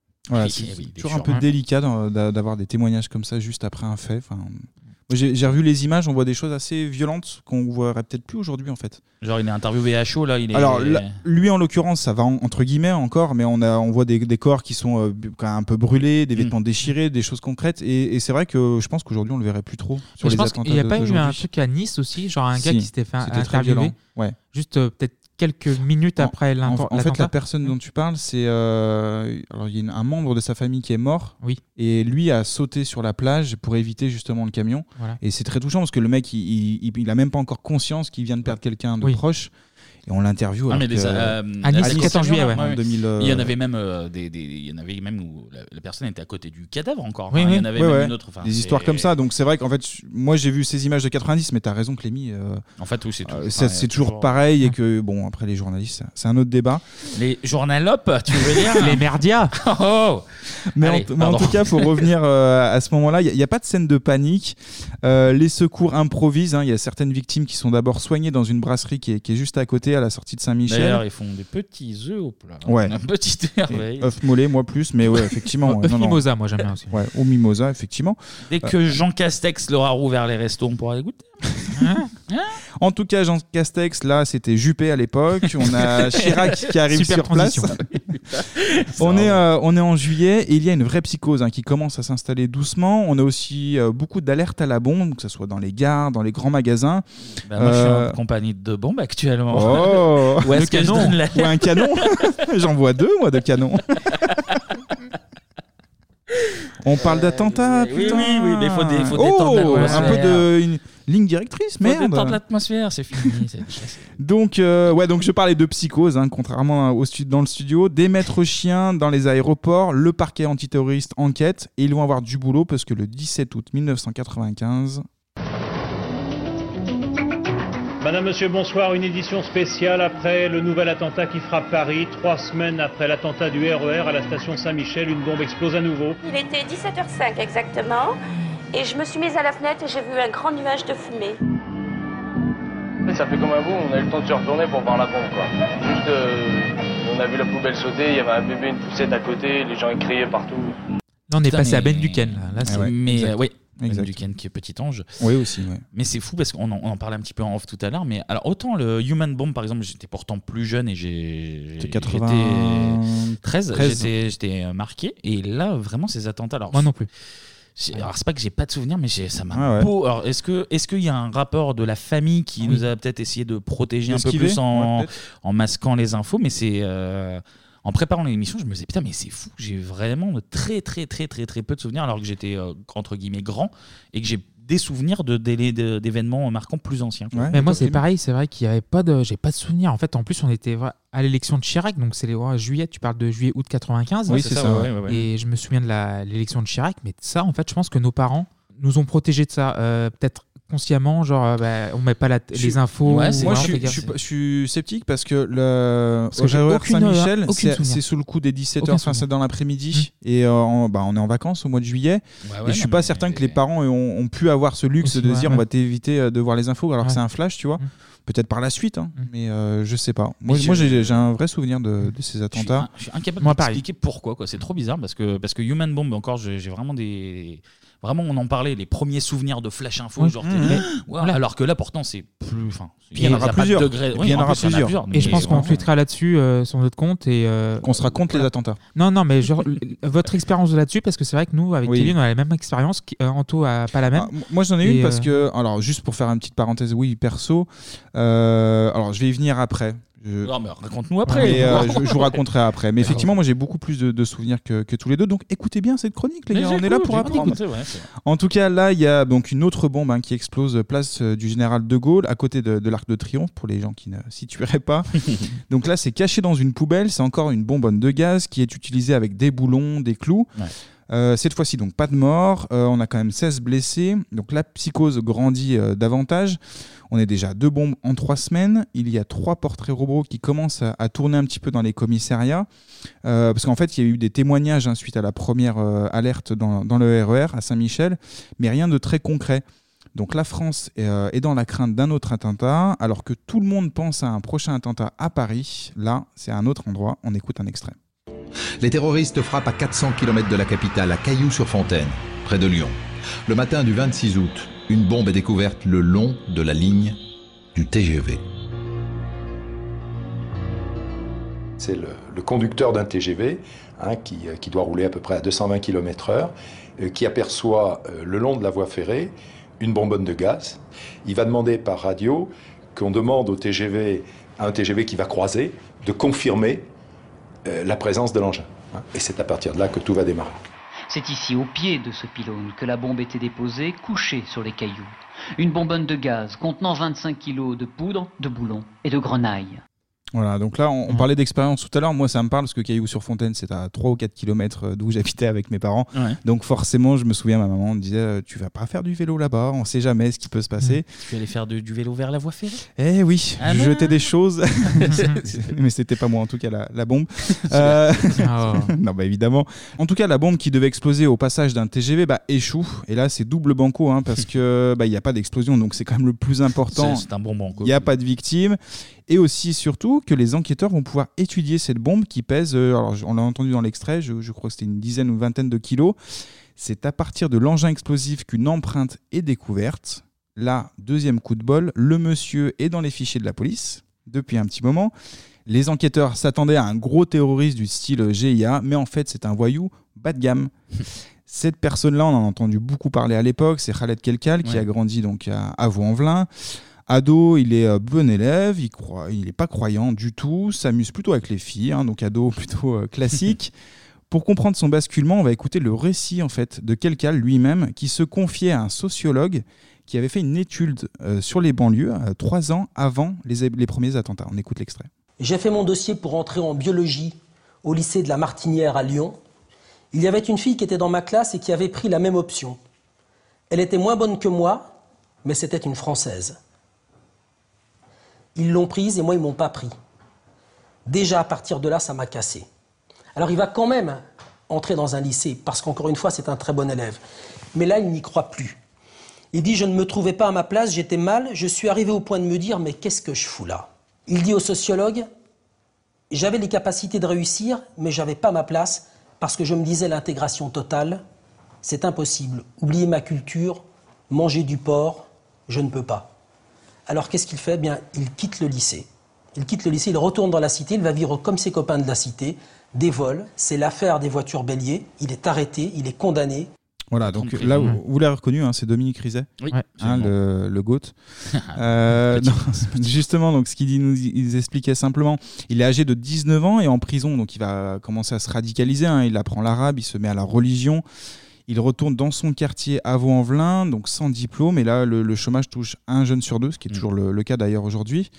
Mais revenons en 1995, on a donc un suspect, et le 3 septembre, on a une euh, bombe qui explose en partie, boulevard Richard Lenoir. J'ai dit en partie, hein, car la charge principale n'explose pas, donc encore une fois, heureusement. On a quand même quatre blessés, on évite le pire car la bombe en fait était placée sous l'étal d'un marché, donc qui est très fréquenté. Le lendemain, on retrouve une autre bombe hein, dans les toilettes publiques, cette fois-ci qui aurait dû exploser la veille. La légende raconte que c'est en réalité une énorme crotte de Gérard Larcher qui après un repas très copieux. Pardon, j'ai craqué. J'ai craqué parce que voilà. Il est fou. Ah, il est fou. T'es auto-fait rire. je sais. Une énorme crotte de Gérard Larcher. Ouais, bah, Faut ça, vra- ça, c'est ma version, hein, ça c'est Faut ma version, mais vraiment- faut vraiment que je pense à lire euh, vos textes avant. Ah, parce oui, que- non, mais- Ça, c'est pas possible. En fait, j'ai craqué avant parce que dans ma tête, j'ai- j'ai j'ai visualisé Là, et en j'aurais fait, jamais dit. En vrai, j'ai des faut- larmes, j'ai des vraies larmes, c'est vrai pour il le faut, coup. il faut un sas de décompression sur Ouais. un sujet si sérieux comme Bah ça. évidemment, Merci, évidemment, euh, à cause de Castex aussi, on a Merci besoin. à Gérard Larcher. de- En tout cas, le ouais. président du Sénat qui peut être euh, successeur d'Emmanuel Macron si jamais il y a un malheur. Bah, on salue Gérard s'il nous écoute. En tout cas, euh, voilà. Il est Léopoldo, c'est aussi pour toi, frère. Allez, on reprend.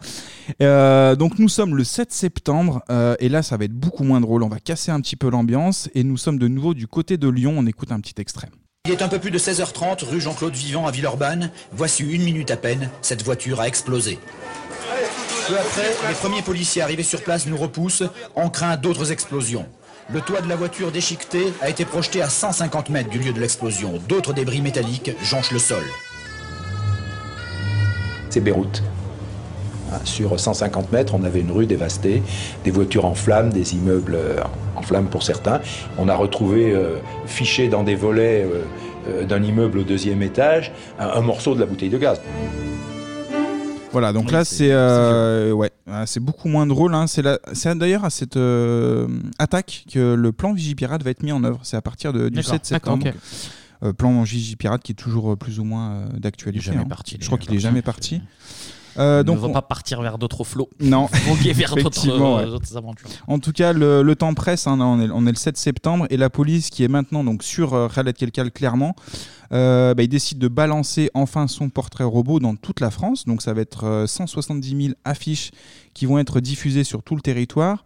Kelkal va devenir bah, clairement l'ennemi euh, numéro un en France après Kostadinov, hein, évidemment. petites vannes. Allez, c'était la dernière vanne. Oui. Euh, donc nous sommes le 27 septembre, on avance un petit peu dans le temps. Là, on a deux promeneurs à Vaugneray, euh, une commune qui se situe à 20 km de Lyon. Très jolie commune d'ailleurs. Exactement, qui décide de contacter la gendarmerie car ils trouvent suspect deux personnes habillées en militaire qui semblent vivre dans la forêt, espèce de schlagos. Euh, les gendarmes. C'était une rêve en fait, tout simplement. Ouais, à deux personnes. Petite rêve. Hein. Petite rêve, très très petite rêve.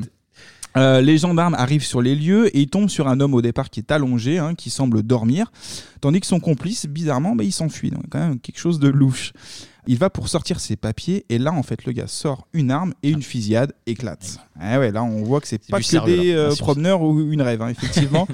les gendarmes restent en planque un petit moment, ils attendent les renforts. Là, on a le tireur qui est blessé et il est finalement arrêté avec, euh, avec les renforts qui, qui ont débarqué. Et là, c'est un autre gars en fait. On se rend compte que c'est un autre gars de Vaux-en-Velin, euh, Karim Koussa de son nom, un ami de Khaled Kelkal. Et il est avec son ami pour le soutenir dans sa fuite. Donc c'est- gentil, c'est- c'est cette personne-là euh, n'a rien, enfin apparemment n'a pas grand-chose à voir avec les attaques, mais en tout cas il vient en, en soutien. Euh, lui sera condamné malgré tout à 20 ans de prison, hein, parce qu'on soutient pas un terroriste, hein, ça ne se fait pas. Puis on sort pas des armes à feu quand Non on plus.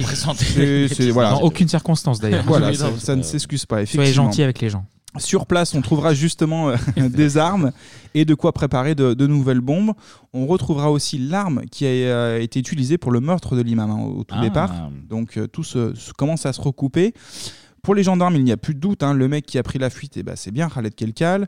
Pour sa traque, là on sort les gros moyens, 800 militaires, hélicoptères, des chiens mobilisés, mais le temps passe. Et après 48 heures, il y a une partie en fait de- du dispositif qui est levée. D'accord. Euh, le gros dispositif policier, donc, il se retire. À ce moment-là, les militaires se disent bah, qu'il a réussi à s'échapper. hein. Mm. Et Il connaît à peu près les lieux parce qu'il est, il est quand même de la région. Une équipe de journalistes de France 2 et de- et d'M6, et ce qui va être un petit peu fou par la suite, passe une dernière fois à la gendarmerie de Vaugneray pour faire un dernier sujet sur la traque qui a finalement échoué. Et là, en fait, on a quatre militaires qui sortent en courant du, euh, de la gendarmerie. Les journalistes se disent il y a un truc, Ouais, il y a quelque chose. on va. On va les suivre, effectivement. Et en fait, on va savoir par la suite que c'est une habitante euh, du lieu dit Maison Blanche qui a contacté les gendarmes pour signaler un homme, lui aussi louche, devant un arrêt de bus. On va écouter un petit extrait. Attention Ok, c'est bon C'est bon, Attends, bouge-toi. Quand je sors de la voiture, je vois euh, ce corps un petit peu démantibulé euh, par terre. Il ne bouge plus. Rentre dans ton véhicule Les gendarmes sont autour de nous. Ils sont extrêmement nerveux, mais vraiment très nerveux. Ils nous braquent. Ils nous disent bougez pas, partez, partez. Rentrez dans véhicule Ouais, dans votre véhicule. Là, c'est la journaliste de, de France 2 euh, qui, euh, qui raconte euh, bah, son, son histoire, hein, parce qu'elle a, elle a vu de très très près le, le dossier. Ouais. Et il y avait un, un journaliste aussi de M6, c'est lui qui va filmer. On trouvera les, les vidéos assez facilement sur Internet. Donc là, vous l'avez compris, hein, Khaled Kelkal est abattu par, par les gendarmes. On aura même une polémique, hein, parce qu'il est déjà touché par plusieurs balles, donc il est au sol. Et le gendarme va dire une un mot, enfin une action. On va écouter un extrait, ça sera beaucoup plus euh, concret. J'entends très clairement, quelques secondes avant le, début du film, que après je regarde, je re-regarde plusieurs fois, j'entends très clairement finis-le, finis-le, ce qui en termes techniques veut dire bah, tu finis le travail, c'est-à-dire tu, bah, tu, tu achèves la personne qui est à terre. Quand on finit quelqu'un, on achève quelqu'un. Oui, c'est assez Eh, clair. genre, Voilà, je pense qu'on a finis-le bien en compris. termes techniques. euh, Ouais, je y a crois pas de qu'il faut le tuer. en En termes de- d'intervention sur la signifie euh, méchanceté. hein. Et de jargon, on ne sait pas trop ce qu'il faut faire. euh, voilà. Non mais voilà, il y aura, il y aura polémique au final parce qu'on on peut se dire à juste titre qu'on aurait peut-être, j'ai bien dit peut-être, euh, évité de l'abattre pour avoir un peu plus d'infos sur le réseau puis le condamner parce que bon, théoriquement on ne fume pas quelqu'un. en Oui, fait, hein, on finit pas quelqu'un. on ne Finit pas finit pas quelqu'un non plus. On est, on est bien d'accord. Et voilà comment se termine l'histoire des attentes. Et non en fait, c'est pas fini. C'est fini. toujours pas fini puisqu'on aura une dernière, dernière pardon, alerte à la bombe le 7 octobre à Paris. Là, on est à proximité du métro Maison Blanche. Encore Maison Ah, Blanche Comme Maison Blanche. Ah, comme voilà, le- tout, vous tout êtes très réactifs, les gars. Eh oui. Et effectivement, la police se rend sur place, boucle le périmètre et en trois minutes, euh, il y a- on a une bombe qui explose en fait. Donc on a, ça s'est joué à très très peu. Donc ils ont eu le temps de faire un petit périmètre et la bombe explose. Donc euh, Sans faire de. sans faire de victimes, Sans faire de victimes, effectivement, ouais. Le lendemain, le GIA revendique justement cette, euh, cette bombe-là et demande, alors assez surprenant, à Jacques Chirac de se convertir à l'islam. Oui, c'est surprenant. Ah ouais. C'est assez surprenant, à Ouais, ma connaissance, il ne s'est pas converti. Écoutez, pas, Hein, que je, euh, pas que je sache. Non, Parce que problème de bruit et d'odeur, hein, je crois. Oui, il y avait déjà ce problème-là le concernant. Et problème de paradis aussi. Ah oui, L'enfer, euh, ça dépend, oui, on sait pas. non, non, Ah ouais, ouais, exact. chichi, euh, non, non, ouais. En tout cas, euh, là on est le 17 octobre et une autre explosion a lieu dans le métro. Oh là là là là, le 17 octobre, je reprends calmement.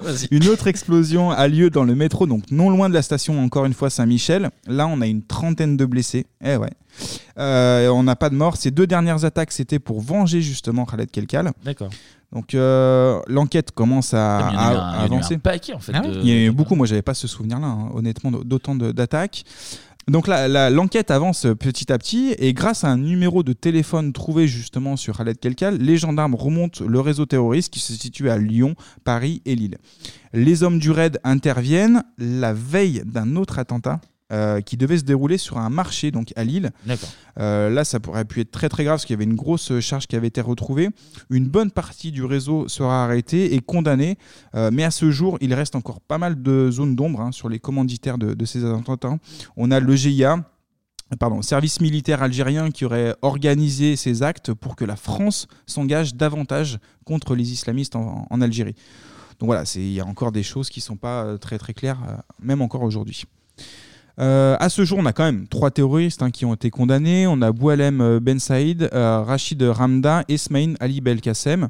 À noter que ce dernier a fait une tentative d'évasion en 2010 qui a échoué. Euh, il y aura aussi un dernier attentat et cette fois-ci, on est en 1993, euh, 16, pardon. Toujours le même mode opératoire hein, de la bonbonne de, de Ouais. gaz dans une rame de RER. Là, cette fois-ci, on est à, on est à Port-Royal. Et ce dernier attentat fera quand même 4 morts et 91 blessés. Les terroristes ne seront jamais retrouvés, euh, mais Chirac va recevoir une lettre du GIA demandant la libération d'un des membres euh, justement du GIA emprisonné à Alger. D'accord, putain. Donc euh, ouais, ça, ça a quand même duré cette histoire, et ensuite on a été entre guillemets un peu plus tranquille sur quelques années. voilà, au, au total, ouais, oui, Oui, on, petite euh, tranquillité. ça, euh, une petite tranquillité, effectivement. voilà, au total, on a eu 14 morts, on a plus de 200 blessés. On parle beaucoup des, des- de blessures physiques, mais en fait, pour toutes ces personnes-là, et c'est un traumatisme qui est, qui est à vie. Euh, donc euh, voilà, je pense que c'était important de, de revenir sur, euh, sur cette oui, période-là parce qui vous a visiblement pas marqué. Mais Et oui, j'ai envie et- de dire tant mieux quelque part. Non, mais c'est surtout Mais, très euh, étonnant. En fait, on, on va, on va pas répéter ce qu'on a dit tout à l'heure, mais c'est vrai que plus marqué par des trucs plus vieux et là pourtant en plus t'as une vague enfin, maintenant que tu les as tous euh, Oui. cités c'est que Ça a duré quand même un bon moment, c'est pas ouais. que genre une bombe à Voilà. Saint-Michel c'est que t'as toute Ouais. la traque c'est que t'as Ah, puis il y avait une plusieurs, vraie euh, psychose. bah ouais. euh, alors c'est vrai que ça c'est peut-être, il y a peut-être quelque chose, c'est- c'est surtout à Paris. Donc est-ce que ça a peut-être joué sur le fait que nous, euh, on, ça- on était moins euh, touchés? Ouais, mais bon, on a les journaux, on a les mêmes trucs. hein. Oui. Euh, Assez fort, quoi, chez nous. Ah bah, ouais, très marquant, on est d'accord. hein. mais je, je pense au-delà de la vanne je poserai la question peut-être à ma mère tu vois pour voir genre, bah, comment- pareil, comment moi, je ça pensais pareil passé, aussi, parce que je- ouais, j'ai aucun c'est- souvenir je de ça, n'explique c'est pas dingue. d'être passé à côté de ça en tout cas merci Ah bah, de Anto rien. pour beaucoup, ce- Anto. ce De rien. point et on vous l'avait prévenu la semaine dernière on fait péter la, la durée du truc parce que voilà il reste encore une partie et On aime bien parler. approche euh, on approche de, de nos deux heures traditionnelles on va déborder un petit peu c'est la dernière partie c'est le cinéma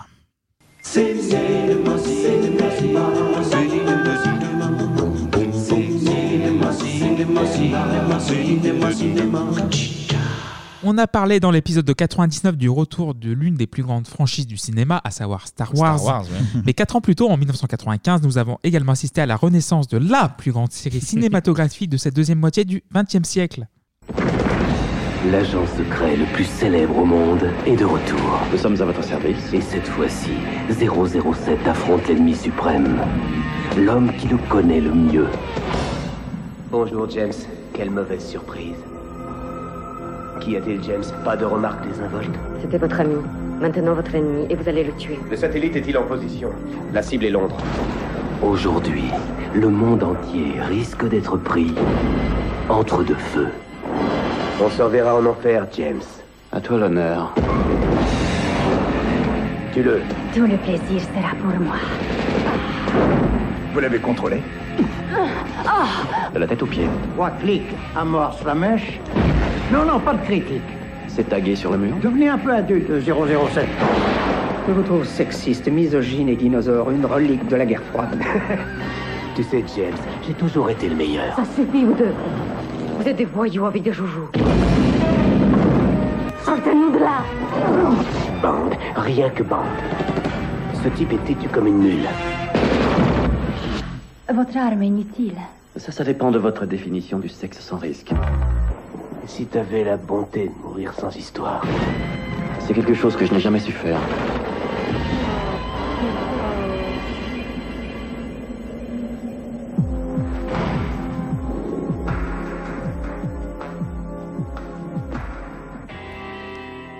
Et oui, GoldenEye est sorti en France le 20 décembre 1995. La 17e aventure de l'agent secret 007 James Bond, réalisée par Matty Campbell, a mis beaucoup de temps à voir le jour. Et pour quand même préciser aux, aux auditeurs, tu es un très très Ah bah, très grand ulti fan, de, ah ouais. de Oui. James Bond. D'ailleurs, pourquoi? D'ailleurs, Oui. explique-nous d'où vient cette, cet Parce que nous, on amour comprend de, pas, on de comprend James pas. Bond. Bah en fait, euh, je sais pas, c'est venu en fait, j'avais je m'étais baladé dans un supermarché et j'avais vu deux VHS, c'était Goldfinger à l'époque et On ne vit que deux fois. Et en fait, les VHS coûtaient pas très très cher. Euh, Il y avait une promotion genre deux VHS pour 100 francs. Ouais, ouais. Et donc, du coup, je les ai achetés. J'ai regardé Goldfinger pour la première fois, j'avais 10-12 ans, même 10 ans, je crois. Et euh, Coup de foudre ouais, pour coup- James. Super quoi. film, ouais, voilà. super de film d'ailleurs. Et du coup, ouais, maintenant grand fan de. Voilà, c'est pour remettre Voilà. le contexte parce que voilà, tu, tu Oui, sais bien, de quoi tu bien. parles, Voilà. mais, Ah euh, ouais. mais tu vas faire preuve d'objectivité. Oui, ça, et- c'est le plus évidemment. important. Et du coup, euh, bah, Anto, toi, ton rapport avec James Bond? Euh, pas un grand fan non plus. Alors moi GoldenEye c'était la, la première entrée pour James Bond, donc euh, plutôt bonne expérience et on va en parler je pense euh, par la suite. Mais ce qui a fait la diff pour moi c'est le jeu vidéo clairement. Ouais. Euh, le lien. Euh, sans le jeu vidéo j'aurais pas eu cette même approche avec ce film. Mais ensuite même sur Skyfall, même sur d'autres euh, James Bond j'ai vraiment kiffé. Donc c'est une bonne porte d'entrée GoldenEye pour moi. ouais. Et toi, Kevin? Euh, pas spécialement fan de, de James Bond, ni même des, des récents d'ailleurs. Je, je le regarde comme des, à l'occasion, quoi, vraiment comme n'importe quel autre film euh, euh, d'action. J'ai même pas joué aux jeux vidéo, donc j'ai même pas cette attache particulière. Euh, Mm. GoldenEye, je l'ai revu là, mais je, je l'avais vu parce que je me rappelle de tout le, le ramdam autour, Oui. autour de la sortie. Effectivement, tout, tout le côté, genre, c'était très attendu. Ça faisait méga longtemps que je l'avais pas vu. Euh, c'était sympa, mais enfin. Voilà. Moi, un j'ai- pas- déçu quand même. J'avais un souvenir dans, dans mon enfance que c'était un film un peu plus, euh, un peu plus d'action, un peu plus de choses comme ça. Donc c'est encore une fois, moi je refais le lien avec le jeu vidéo. C'est pas ouf. C'est pas ouf. Donc du coup, James Bond naît en 1952 sous la plume acérée du, jour- du journaliste britannique Ian Fleming, personnage cliqué pour échapper à sa nouvelle vie maritale, lui qui a été autrefois dépêché par l'agence Reuters pour couvrir les procès staliniens des années 30, lui qui a été autrefois agent de l'intelligence navale britannique de la Deuxième Guerre mondiale. Casino Royale, qui est sur le, sur- dans le studio Ouais, d'ailleurs, c'est vrai, il est avec nous, il est Voilà, avec nous. Ouais. sera le premier roman d'une série de 13 aventures dont de recueils de nouvelles jusqu'à la mort de son auteur en 1964. Mais dès 1954, la télé s'intéressera à l'espion le moins secret du monde avec une première adap- adaptation de Casino Royale sur CBS avec un inconnu du nom de Barry Nelson dans le rôle de Jimmy Bond. Jimmy Bond. Voilà. Jimmy, ah ouais. Le téléfilm passe inaperçu, mais c'est en 1962 que deux producteurs, Cubby Broccoli et Errol Saltzman. Pardon, Cubby Broccoli. Cubby Bro- c'est- en fait, il s'appelle Albert, mais c'est son surnom, c'est Cubby. Tout le monde l'appelle Cubby. C'était c'était pas tant pour Cubby, c'était plus pour le brocoli. Ah ouais, hein. brocoli, mais il est Cubi, un cubi. Un cubi, et un c'est brocoli. immigré italien d'ailleurs. Donc et Errol Saltzman en fait qui vont passer James Bond dans, dans une autre dimension supérieure avec Dr No avec dans le rôle titre un certain Sean Connery. Sean évidemment. Connery Ah ouais. et dans le rôle de la première Bond girl la Suissesse Ursula Ah oui, Ursula Andress. Andress, oui, absolument. Le succès est tout de suite au rendez-vous. Donc Sean Connery et George Lazenby pour un seul film, puis Roger Moore joueront d'une notoriété internationale. Puis 20 les années 80 et les films commencent à changer de ton. Les budgets commencent à être un peu plus serrés et Roger Moore arrive en bout de course. C'est euh, en fait, il faut savoir qu'en 84, pendant le tournage de Dangereusement Vôtre, Mhm. le 13e film de la série, l'acteur a 57 ans. Ah oui, d'accord. C'est un peu vieux pour James Bond. Ouais, il est un peu rouillé déjà. Voilà.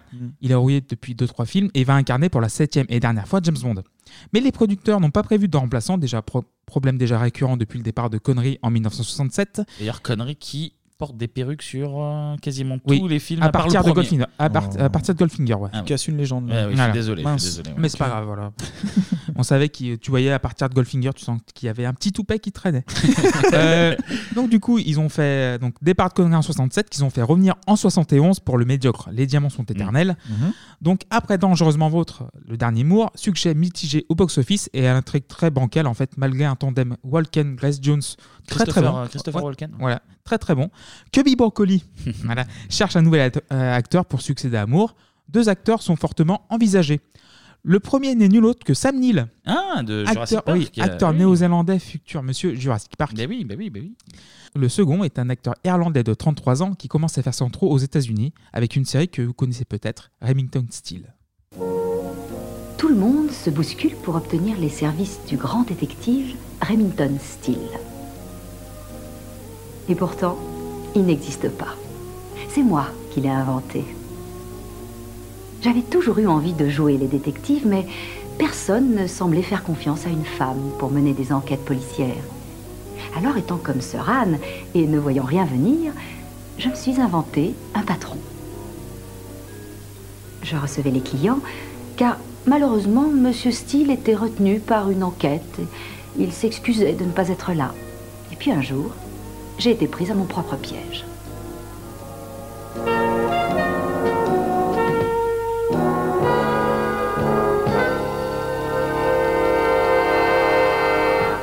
La petite musique de film Ouais, de Boula. Boula. Donc la série, vous connaissez déjà Remington Steele de nom, vraiment que de nom, quoi, mais jamais vu. jamais vu. Donc la série marche un peu en France, très bien sur NBC aux États-Unis, mais Ok. s'arrête à la fin de sa quatrième saison à l'été 86. Brosnan est donc très vite approché par Broccoli, passe l'audition. Ça me fait rire à chaque fois. Je suis bah, désolé, Broccoli, je suis désolé, c'est- je suis ouais, non, désolé. mais- Bah, J'ai 4 ans. que je vous dis. mais la chaîne américaine a glissé une clause dans le contrat. Remington Steele et les producteurs se donnent 60 jours pour renouveler la série au cas où, mais au 56e jour, Tout le monde se bouscule pour obtenir les services du grand détective Remington Steele. Bon, c'est bon, voilà. On est reparti pour un tour. Quoi, Voilà, coup, ouais. donc NBC renouvelle Steele pour une cinquième et dernière saison de 6 épisodes seulement, juste pour Ouais, faire chier. Ah, mais À- vraiment pour l'emmerder Ah oui, oui, à l'audience très minime. On va écouter d'ailleurs la réaction du producteur de la série américaine. Dans le cul, voilà. Hein, hein, ta, ta. J'étais pas prêt. Euh, bah oui, mais c'est voilà. bah- Si tu nous entends, Thierry. Donc, donc Pierce Brosnan ne pouvant pas participer au futur Bond à la sortie prévue fin juin 87, Mhm. Cubby Broccoli va donc se tourner vers un acteur qu'il a déjà contacté, qui était son troisième choix et déjà sur les rangs pour succéder à Sean Connery après une week de fois. Et là, on était en 68. Ça commence très fort. Et on finit accroché à son fauteuil.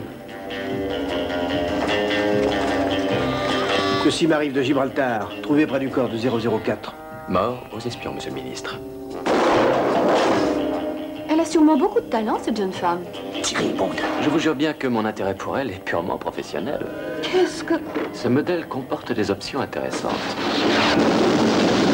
Nous avons perdu deux agents que Scott vous a balancés. Je dois mourir. Éliminé. Tuez-le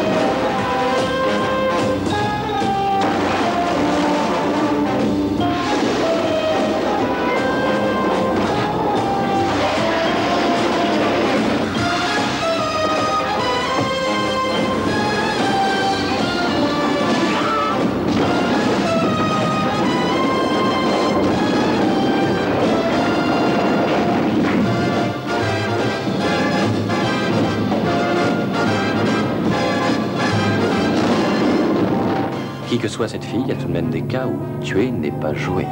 Timothy Dalton et James Bond 007 dans Tuer n'est pas joué. Timothy Dalton, Eh oui, eh oui. qui avait déjà refusé le rôle en 1968. Donc là, c'est le film de 87, hein, Mais Tuer du- n'est pas joué. Du coup, Sam Neill, il a refusé aussi ou ils l'ont pas Ils l'ont pas gardé parce qu'il était néo-zélandais. Ah il n'était bah pas d'accord. britannique. C'est voilà. Belle mentalité. Ah Parce qu'en fait, euh, Cubby Broccoli euh, voulait que des acteurs britanniques pour jouer James Bond. D'accord, ok. Il avait ça Ouais. en tête, voilà, c'est juste pour ça. Peu limite, C'est mais ok. C'est comme ça que commencent des drames. Voilà. Donc du coup, il a- euh, Timothy Dalton, il avait déjà refusé le rôle en 1968, Ouais. car il s'estimait bien trop jeune pour reprendre le rôle. Et il avait raison, en fait, il avait que 23 ans à l'époque.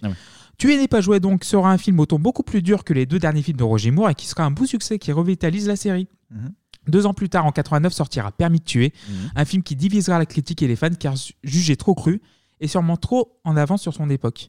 Très proche des romans de Fleming, en fait, euh, à l'intrigue infaillible et aux méchants cruels, dont Robert Davy et un tout jeune Benicio del Toro. Ah ouais, putain, il y a Benicio del Toro. Il est très bien ce film. Donc le film sort à l'été 89 et c'est un flop. Mais la performance de Dalton reste de très haute qualité. En 1990, Timothy Dalton retourne sur les plateaux de ciné et l'équipe de tournage s'envole à Hong Kong pour tourner The Property of a Lady, Mhm. prévu pour la, la fin de l'année 91. Et on écoute tout de suite la bande-annonce. Eh ben non Ce film, film, ne, voilà, ce film ne verra jamais le jour. Voilà. Ah ils ont pas sorti de. ouais. Ce film ne verra jamais le jour car la MGM et United- United Artists, les fameux studios qui ont produit tous les films de la série depuis le début, Ouais. a d'énormes problèmes financiers. Donc pour vous résumer le, margui- le merdier, donc MGM devait être racheté par une compagnie australienne. Ouais. La compagnie australienne en question ne fournit pas les garanties financières. Ça veut dire quelque chose ça? Media Pro? Ah, Oh là là. exact. Bien vu. Un éternel recommence. Voilà. Tout à fait. Puis une entreprise française du nom de Pâté, aucune relation avec le Pâté qu'on connaît. Non, Pâté Gaumont, quoi. Voilà, aucune relation. Donc se positionne pour racheter les studios en mettant le catalogue de Bond en collatéral pour fournir les fonds. Donc du coup, en fait, ils pensaient payer d'avance le studio Ouais. pour l'acheter. Avec les droits du studio, du, du dit studio. Quoi. Sacré Ah, montage financier. Voilà. Là, on est sur des, des choses. Donc, donc, donc, vendre un catalogue qu'on ne possède pas pour ensuite racheter le studio dont il provient, on dirait Darmanin avec toutes ses affaires. Oh là là. Ah, ça pue vraiment. Ou la campagne de Sarkozy, à la Voilà. montage financier. S'ensuit des procès très longs et le team Dalton, toujours officiellement James Bond, bah, commence à se tourner les pouces. hein. Et Oui. il va, bah, il va peut-être s'en aller, peut-être. Mais en fait, les mois passent et enfin, premier acte classique quand encore un établissement français va remettre de l'or dans ce micmac. Pour vos placements, le Crédit Lyonnais vous promet la même chose que la plupart des autres banques. Des conseils personnalisés, des produits performants, des résultats garantis. Seulement, au Crédit Lyonnais, nous avons un petit avantage. Nous subissons une pression constante et quotidienne. Alors les promesses que nous faisons, nous sommes obligés de les tenir. Crédit Lyonnais, votre banque vous doit des comptes. Donc c'est le Crédit Lyonnais qui va un petit peu résoudre le merdier. En fait, ils vont euh, mettre en, tu sais, genre en liquidation, ils vont peut-être un petit peu remettre le merdier dedans. Et du coup, en fait, les procès sont tous résolus. D'accord. Et en mai 93, enfin, la 17e aventure de James Bond est enfin dans les tuyaux. Une nouvelle histoire est écrite car les enjeux du monde ont changé. Car l'URSS a disparu. Ouais. Juste ça en fait, c'est vu que James Bond est un héros de la guerre froide et il faut de nouveaux méchants. Ils ont mis des Russes, quoi. Oui, voilà, c'est ça. Remplacé Voilà. soviétique par russe, quoi. Vous allez bientôt voir que les scénaristes ont quelque peu triché là-dessus. et Timothy Dalton, réchauffé par la tournure des événements, se voit bien reprendre le costume de Bond une troisième et dernière fois pour finir la- l'aventure paisiblement. Il va dire allez, voilà, les le merdier est passé, on va s'en faire un dernier. Ouais. Mais en fait, Cubby Broccoli veut qu'il s'inscrive dans la durée. Donc, euh, mais en fait, le Gallois qui avait signé pour trois films démissionne dans la foulée. D'accord. Barbara Broccoli, la fille de Cubby. Toute la famille Broccoli. Voilà, oui, oui. Ouais, fruits et légumes. là. Voilà. et nouvelle productrice des films contacte plusieurs acteurs pour euh, succéder à Dalton, dont Liam Neeson, Ah, ouais. ok. Mel Gibson, Ouais, moins. un Si. jeune trentenaire au nom de Hugh Grant, Ah, ouais, putain. Ouais, ça aurait été bizarre, mais ouais. mais aussi le choix en fait c'est plus Paul McGann en fait qui deviendra par la suite huitième docteur de l'iconique série Doctor Who. D'accord, Non, Voilà. ok. Mais lui il refusera parce que on rappelle aussi Pierce Brosnan et évidemment il accepte.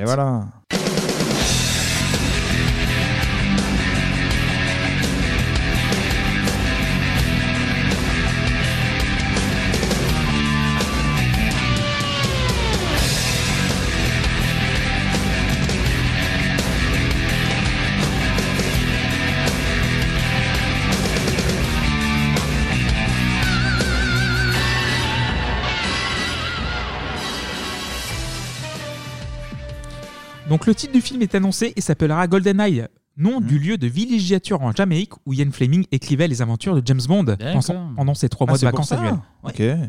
En fait, euh, il était journaliste, au- je crois qu'au Times, et en fait, il avait une condition, c'est d'avoir trois mois de vacances dans l'année Bah, belle vie, oui. en Jamaïque, donc du coup pour écrire James Bond. Il avait nommé sa maison GoldenEye d'après le nom d'une opération qu'il avait menée pendant la Deuxième Guerre mondiale. D'accord. Hmm. Alors ce film, qu'est-ce qu'il raconte? Qu'est-ce qu'il raconte Ah, tu veux un résumé du film Oui, oui, Euh, je vais faire un eh petit résumé. bien- Toi, toi, toi, toi. Eh bien, euh, il y a des Russes qui, Comme d'hab. grâce à des pirates informatiques, veulent prendre possession d'un satellite soviétique qui détruit grâce à une onde magnétique des lieux très localisés. Mhm. Oui. et du coup, bah, James Bond va empêcher ça, quoi. Voilà, en gros. il sauve le monde. C'est ni plus ni moins. J'avoue qu'on en reparlera vers la fin. J'ai Mm. pas trop compris le rapport entre les le GoldenEye et euh, voler du pognon à l'Angleterre, mais euh, ça me paraissait un Ah peu oui. excessif. Ouais. Mais euh, en gros, c'est ça, c'est euh, prendre le contrôle d'un satellite pour faire une bombe magnétique euh, et tout détruire. Donc, Bien nous- résumé. Voilà. Ouais, voilà, bah, si vous Ouais. avez des questions, vous Non, me mais bien demandez, joué, bien hein, joué, bien n'hésitez joué. Donc nous sommes en 1986, donc très belle année. Euh, Arkhangelsk, euh, donc euh, en Union soviétique, 007 s'aventure dans une usine chimique soviétique et a pour mission de la détruire pour l'Angleterre. Pour l'Angleterre, James. Voilà. oui. Et pour ce, il n'est pas tout seul. 007 James Bond est aidé par son ami de toujours 006, Alec Ouais. Trevelyan, C'est des incarné par Sean Bean. C'est des numéros de portable. le Et truc. donc, Voilà. si c'est Sean Bean, c'est qui meurt à la fin. Voilà, c'est la légende qui est née là. Les deux désinguent quelques soldats soviétiques au silencieux avant le grand bouquet final. Quel est des explosifs sur des gros silos de gaz pour faire exploser tout le merdier. Mais les deux Britanniques sont pourchassés par le général Ouroumov. Avancez Jetez votre arme et marchez vers moi. Fini le travail, James. Pulvérise-moi tout ça. Vous avez 10 secondes.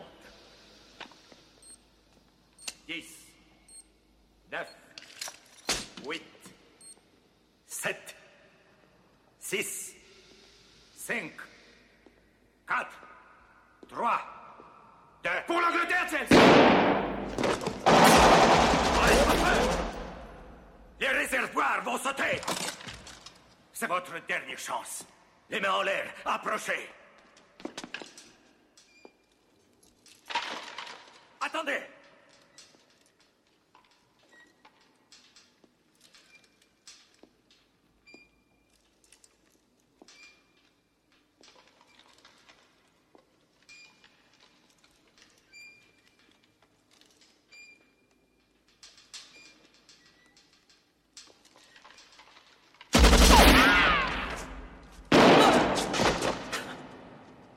Mais la scène est assez marrante. En fait, il se cache derrière des, des produits explosifs. Oui. Qui sont sur un chariot et du coup il passe devant euh, toute une rangée de militaires armés euh, Et le en chariot avançant. Queen. Ouais, c'est ça, Là, c'est là- ce que vous avez entendu. C'est euh, Et puis là, dans la scène, tu dis, mais comment il va pouvoir s'en sortir en fait, le mec Eh oui, mais il s'en Et, sort. euh, Très Et intelligent. du coup, en fait, t'as un des soldats qui tremble et qui tire, et le, le général Roumov le tue en, en représailles parce qu'il avait dit non, ne tire pas. Et à noter quand même que la scène d'ouverture, t'as giga Elle est trop saut, bien. euh, Oui. Elle est morte. Donc oui, là, giga saut à l'élastique. Ah oui, au début, au tout Oui, début. oui, au genre, début, voilà, au oui, tout début. giga saut à l'élastique depuis un barrage, quoi. je Ouais, crois c'est que ça. Oui, c'est ça. Un barrage, ouais. Avec une petite blague, genre, euh, vous ne m'avez pas entendu frapper avant de mettre une grosse patate. Ouais. Voilà les punchlines des années 90. Puis il arrive dans les toilettes et s'ouvre. On va refaire tout le film, mais effectivement, c'est très très cool. Donc du coup, James accélère le timer, Alex meurt, Ouais. donc, et 007 doit s'enfuir le plus vite afin de ne pas terminer en chair à saucisse. On retrouve le James Bond des grandes années qui va rattraper et redresser un avion en plein vol Ah avec ouais. l'usine qui explose en fond et James Bond est bel et bien de retour. See reflections on the water, more than darkness in the depths. See him surface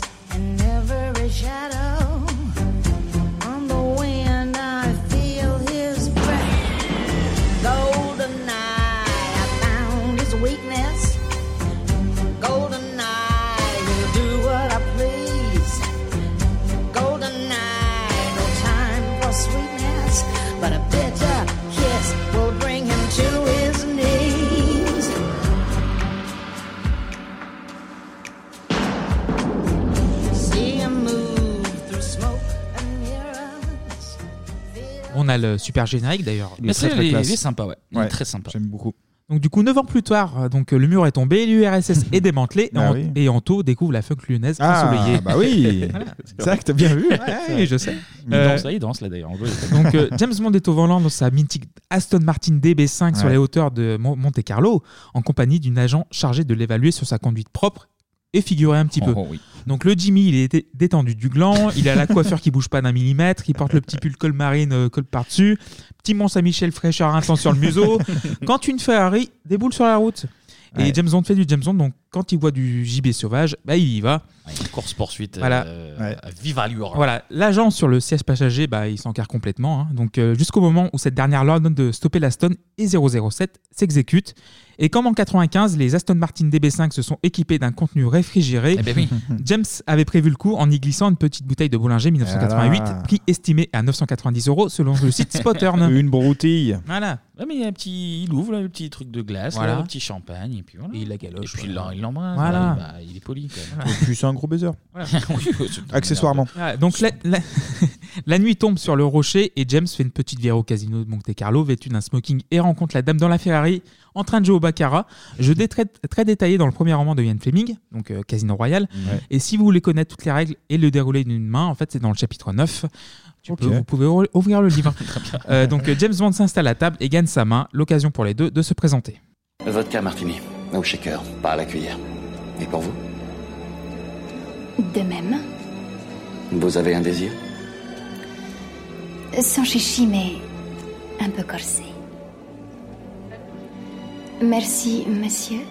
Je m'appelle Bond. James Bond. Xenia Zaragievna Onatop.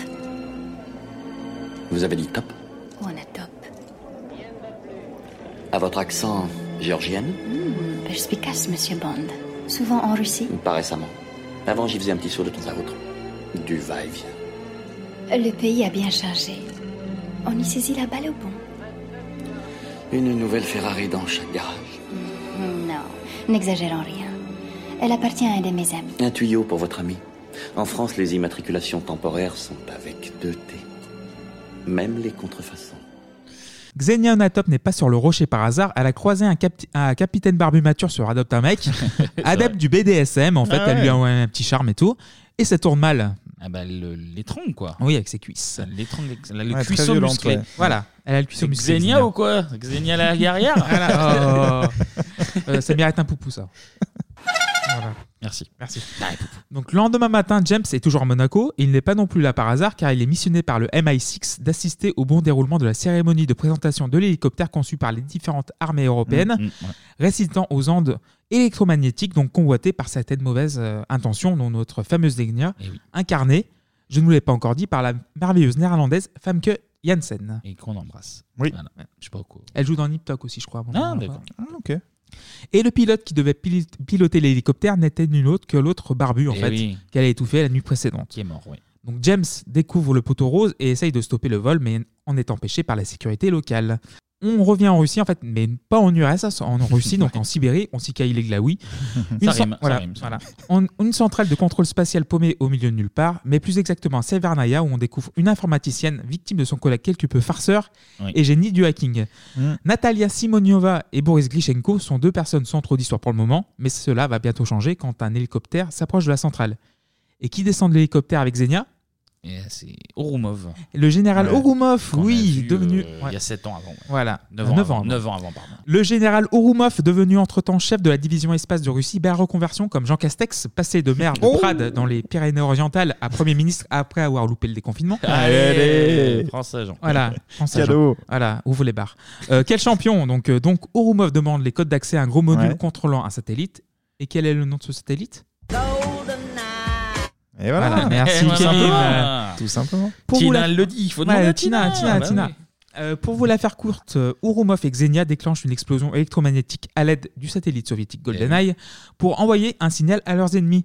Et aussi en liquidant le personnel de la centrale au préalable, ce qui excite, le mot est faible, la mère Onatop. Elle, tout le temps, enfin tout Ah. le long du film, Ouais, elle elle est un peu complètement barrée. Hein. Faut qu'elle se calme avec ses cuisses là. Pendant ce temps-là, à retour à Londres, au MI6, où Bond rencontre sa patronne M, jouée excellemment par Judy Dench. Et en fait, elle lui passe un savon. En fait, petit clin d'œil au passé du personnage, relique de la guerre froide, Mhm. un, Ouais, ouais. disono- un dinosaure misogyne. Et voilà, Oui, elle lui fait Ouais, ouais, le message est sympa. pas le- Effectivement. L'homme le plus classe du monde, oui. Ouais, donc M envoie Bond à Saint-Pétersbourg pour enquêter et sur la dispersion de l'hélico et sur l'explosion qui a bousillé Servianaya.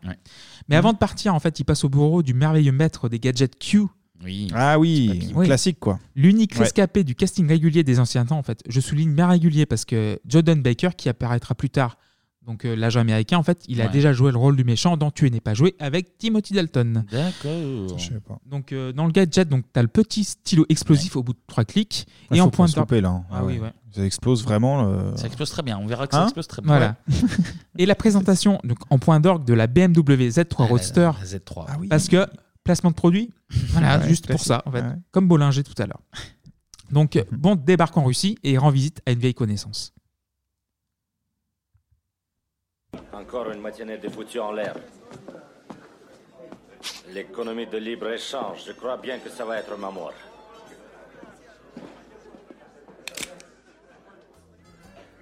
Walter PPK, 765 mm. Trois hommes seulement usent de cette arme et il me semble avoir tué deux de ces types. J'ai une de ces veines. J'en doute fort.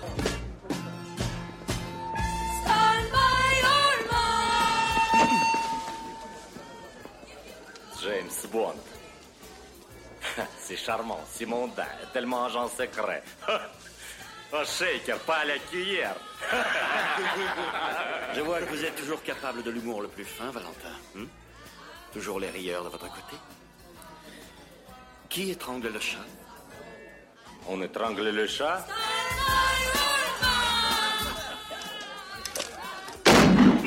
Ça, c'est Irina, ma maîtresse.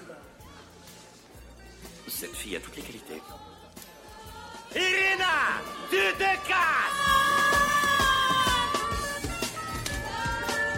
Alors, monsieur Bond, quel est donc le bon vent qui vous amène dans mes parages hmm?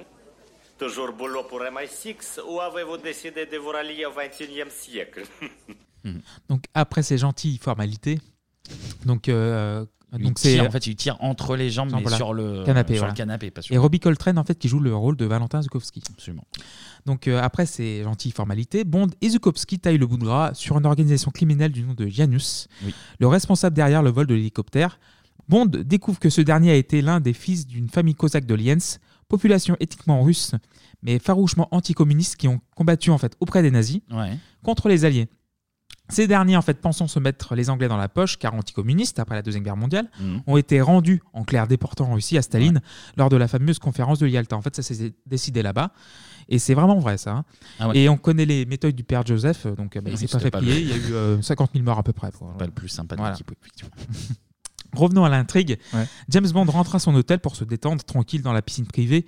Et on voit que le Brosnan est vraiment très fit. en Ah, fait. Là, ouais, il est tanké, bah oui.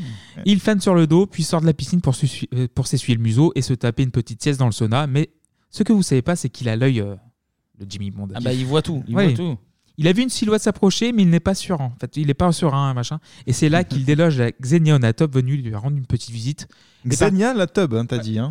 Moi Ah, j'ai compris. Xenia Onatop. tub. Anadub, tub, ok. Xenia Onatop. Autant pour moi. Venu pour, lui- euh, en fait, venu pour lui rendre une petite visite, mais en fait, le tuer en fait avec Avec ses cuisses. ses grosses cuisses musclées.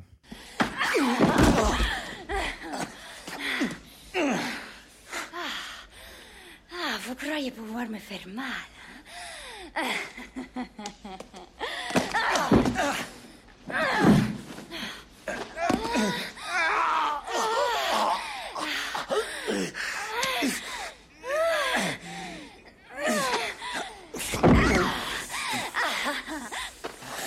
croyez pouvoir me soumettre hein?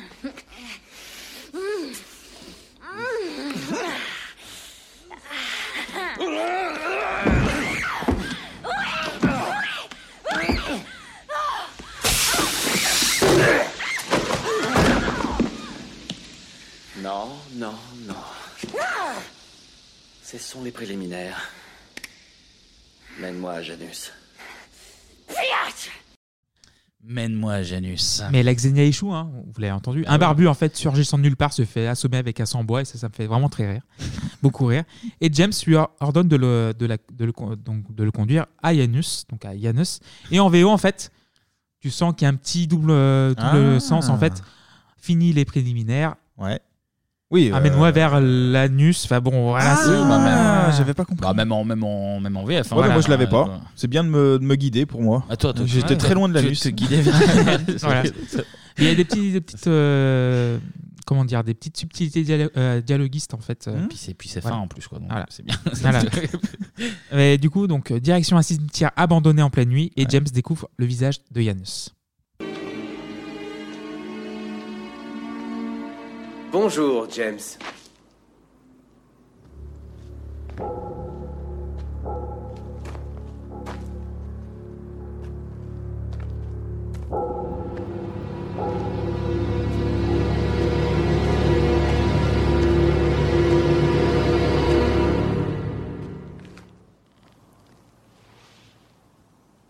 Alec. Revenu de l'Empire des Morts. Je ne suis plus une étoile anonyme, un immémoriam sur un mur à MI6. Qu'est-ce qui t'arrive, James? Pas de vacherie, pas de rosserie, de remarques à l'emporte-pièce Et oui, c'est Alec C'est Alec Trevelyan, Mm. anciennement 006. Bah oui, et dans il est mort, Fumier, il est là. Encore droit, tu fumier. il est pas mort, Alec. Donc là, il récapitule son parcours, sa fausse mort il y a 9 ans et le fait que James lui a donné son nouveau visage brûlé à cause du timer Ouais. accéléré Un petit au début côté, du film. euh, Un petit côté double face, euh, toute la moitié euh, cramée. Quoi. Ben, en fait, Janus, c'est le dieu à double visage, en fait, il le dit dans le film. Ah. Ouais. Et Alec lui a dé- déjà réservé le sort ultime, mourir. Donc il l'assomme, il y a l'hélicoptère, en fait. Mais Bond, en fait, il est réveillé brusquement par un cri très haut perché, celui de Natalia. Les deux se retrouvent dans, ligotés dans l'hélicoptère Tigre, Ouais. volé au début Ouais. du film.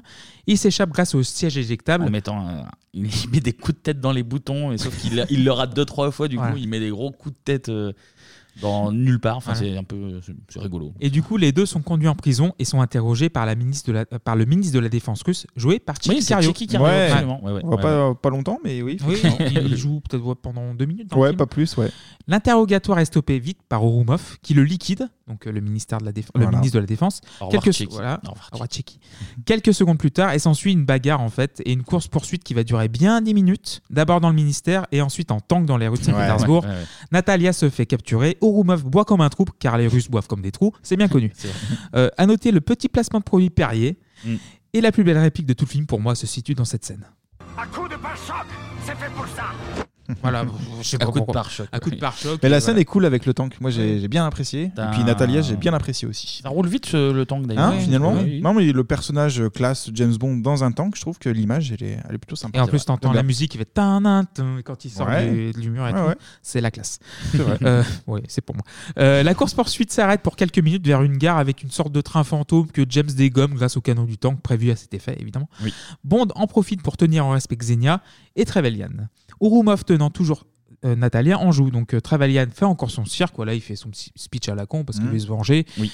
Mais échappe toujours avec, s'échappe toujours avec Xenia en hélicoptère juste après que Bond tue Urumov. Les deux sont coincés dans le train qui va exploser dans 6 minutes, mais qui sont en réalité que 3 minutes. Mais oui, c'est la feinte. Voilà. Mais Madame Chance n'est pas loin car il y a un ordinateur dans le coin et qui va permettre à Natalia, donc grâce à ses qualités de hackeuse, de découvrir le- la destination finale du Cosaque et de Xenia. Donc, Et euh, il y a- vers euh. Cuba là-bas, vers. euh, Voilà. ouais. Donc les deux échappent de, juste- de justesse à l'explosion et comme de bien entendu se roulent une petite pelle pour la forme et, voilà. vont les Alors Caraïbes. que, en plus, euh, quand il la libère, euh, il dit un truc genre j'en ai rien à foutre d'elle, tu peux Oui, la tuer, ouais, machin. elle est ultra vénère contre Voilà. lui. Bluff. Et non, mais évidemment, qui bluffe Ah oui. Mais elle, elle est trop vénère. Voilà, ouais. Et elle bluffe pas. Elle, est- Voilà, elle- elle- genre, elle, elle- le déteste. premier degré, voilà. Et genre, euh, littéralement, trois minutes après le temps que ça pète, c'est euh, gros, gros, roulage de paix Voilà. euh, à bord du, du train qui. Ouais, qui parce que le, le train il explose. Voilà. Voilà, quoi. Et du coup, euh, donc euh, ils vont au carré pour fumer le connard, quoi.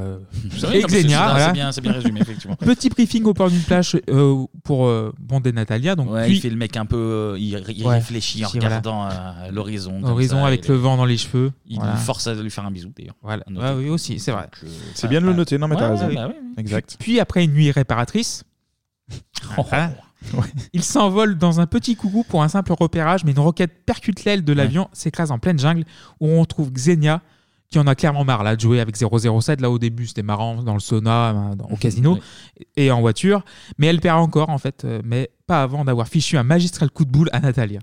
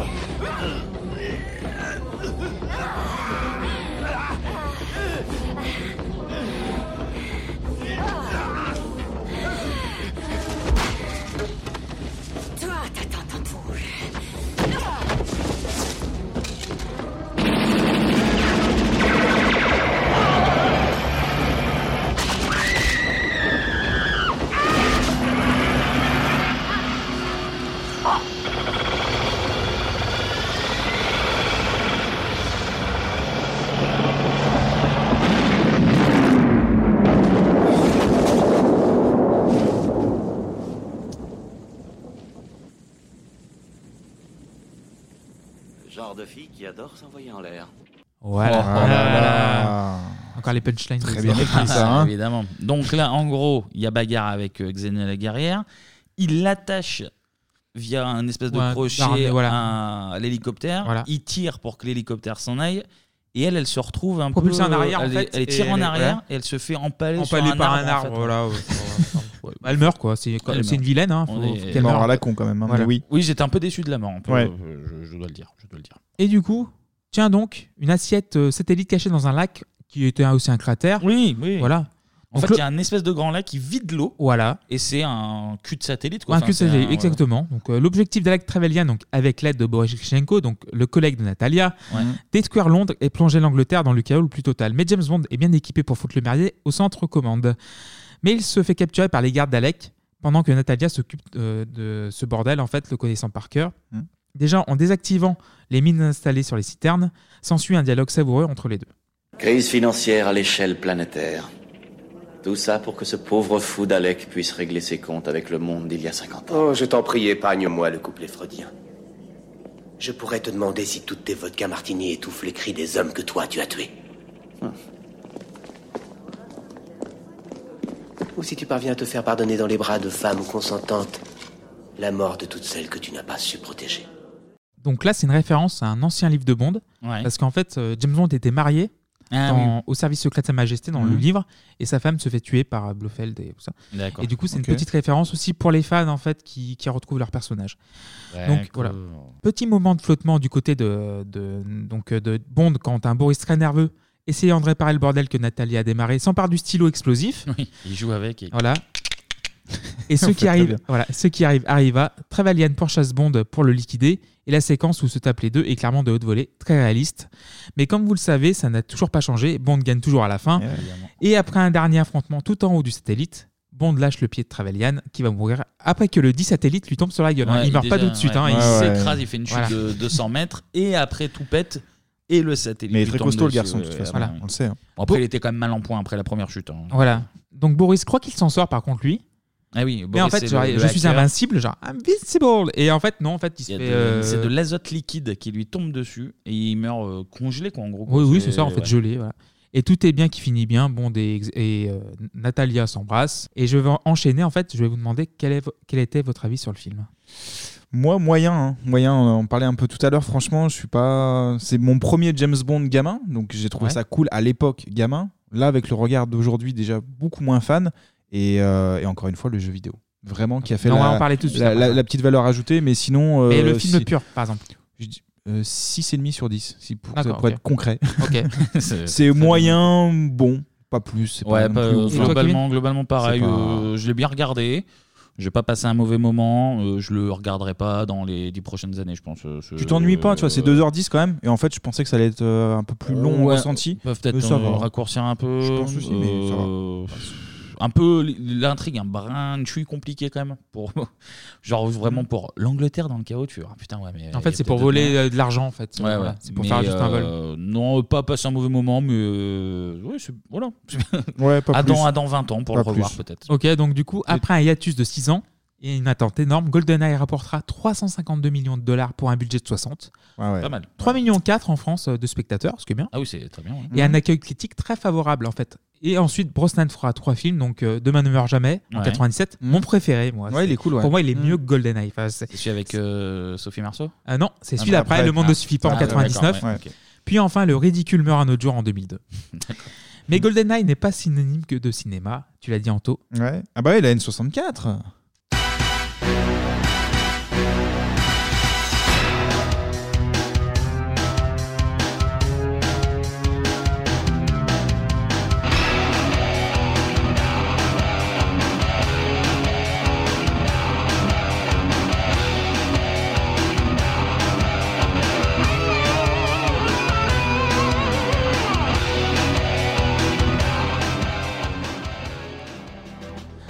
Ça vous fait remonter des souvenirs, ça hein Ah ouais, là, ouais, là t'as pris la vraie bande à... Ah bah oui. C'est cool.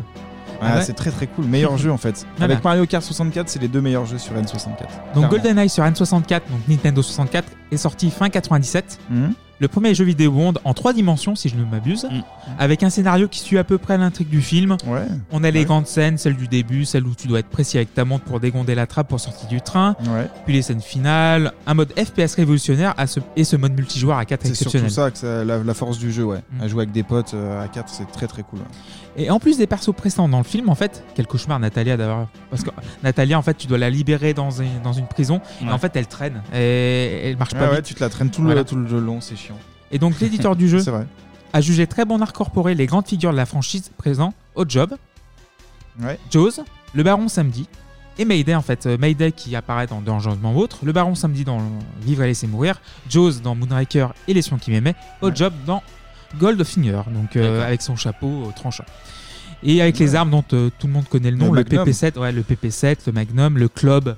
Ouais, le club, et puis même les, les, les petites bombes que les, avec le minuteur en fait. Ouais, ça, ouais. c'est très cool aussi. Eux aussi le KF7 Soviet, donc le D5K Dutch et le fameux pistolet d'or dans le mode multijoueur.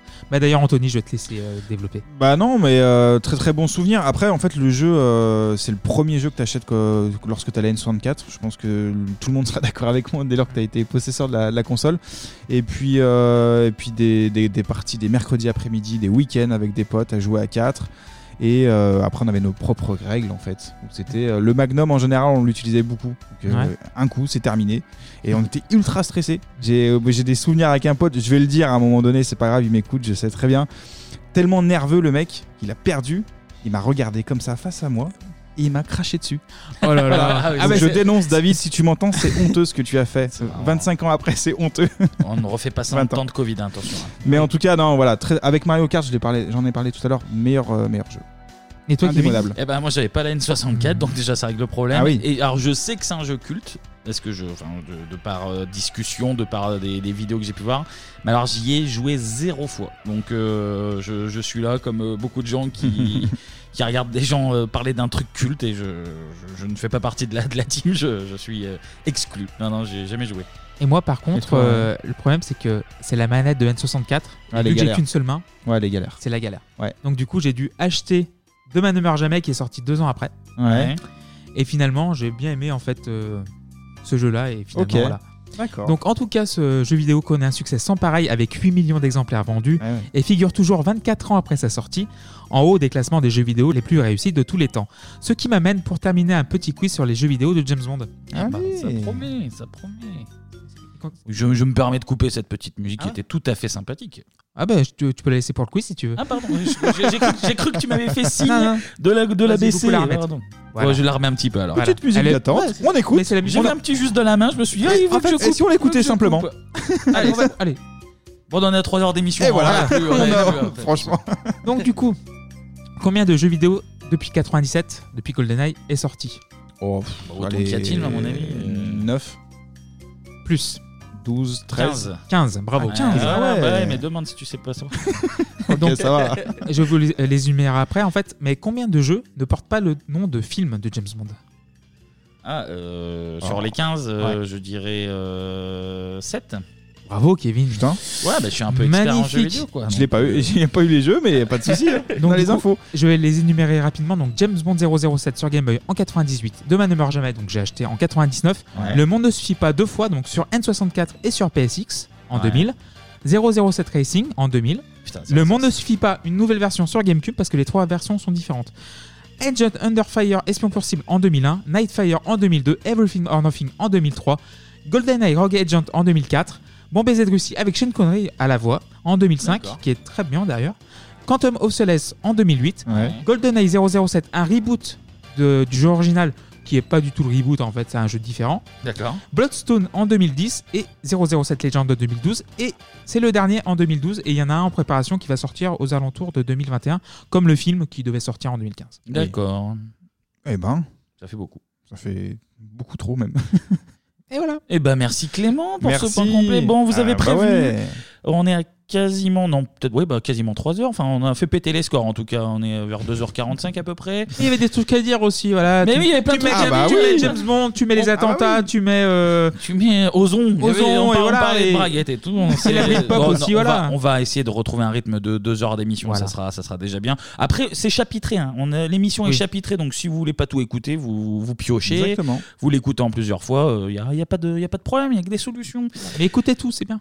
Merci à vous en tout cas. Ah, on va merci, faire, Kevin. on va Merci, faire Anto. un petit On va faire un petit merci, euh, même, euh, Bah oui. global, effectivement. On rappelle que là, les gens qu'on va citer, ça se trouve, il y en a d'autres qui ont donné et que les remerciements arriveront la Et on- semaine prochaine. on les coup, remercie parce que- encore une Mais fois. on les remercie en avant. Alors, on remercie effectivement donc un grand merci à Marie, Angéline, Emmanuel, Jordan, Thomas 1, Thomas 2.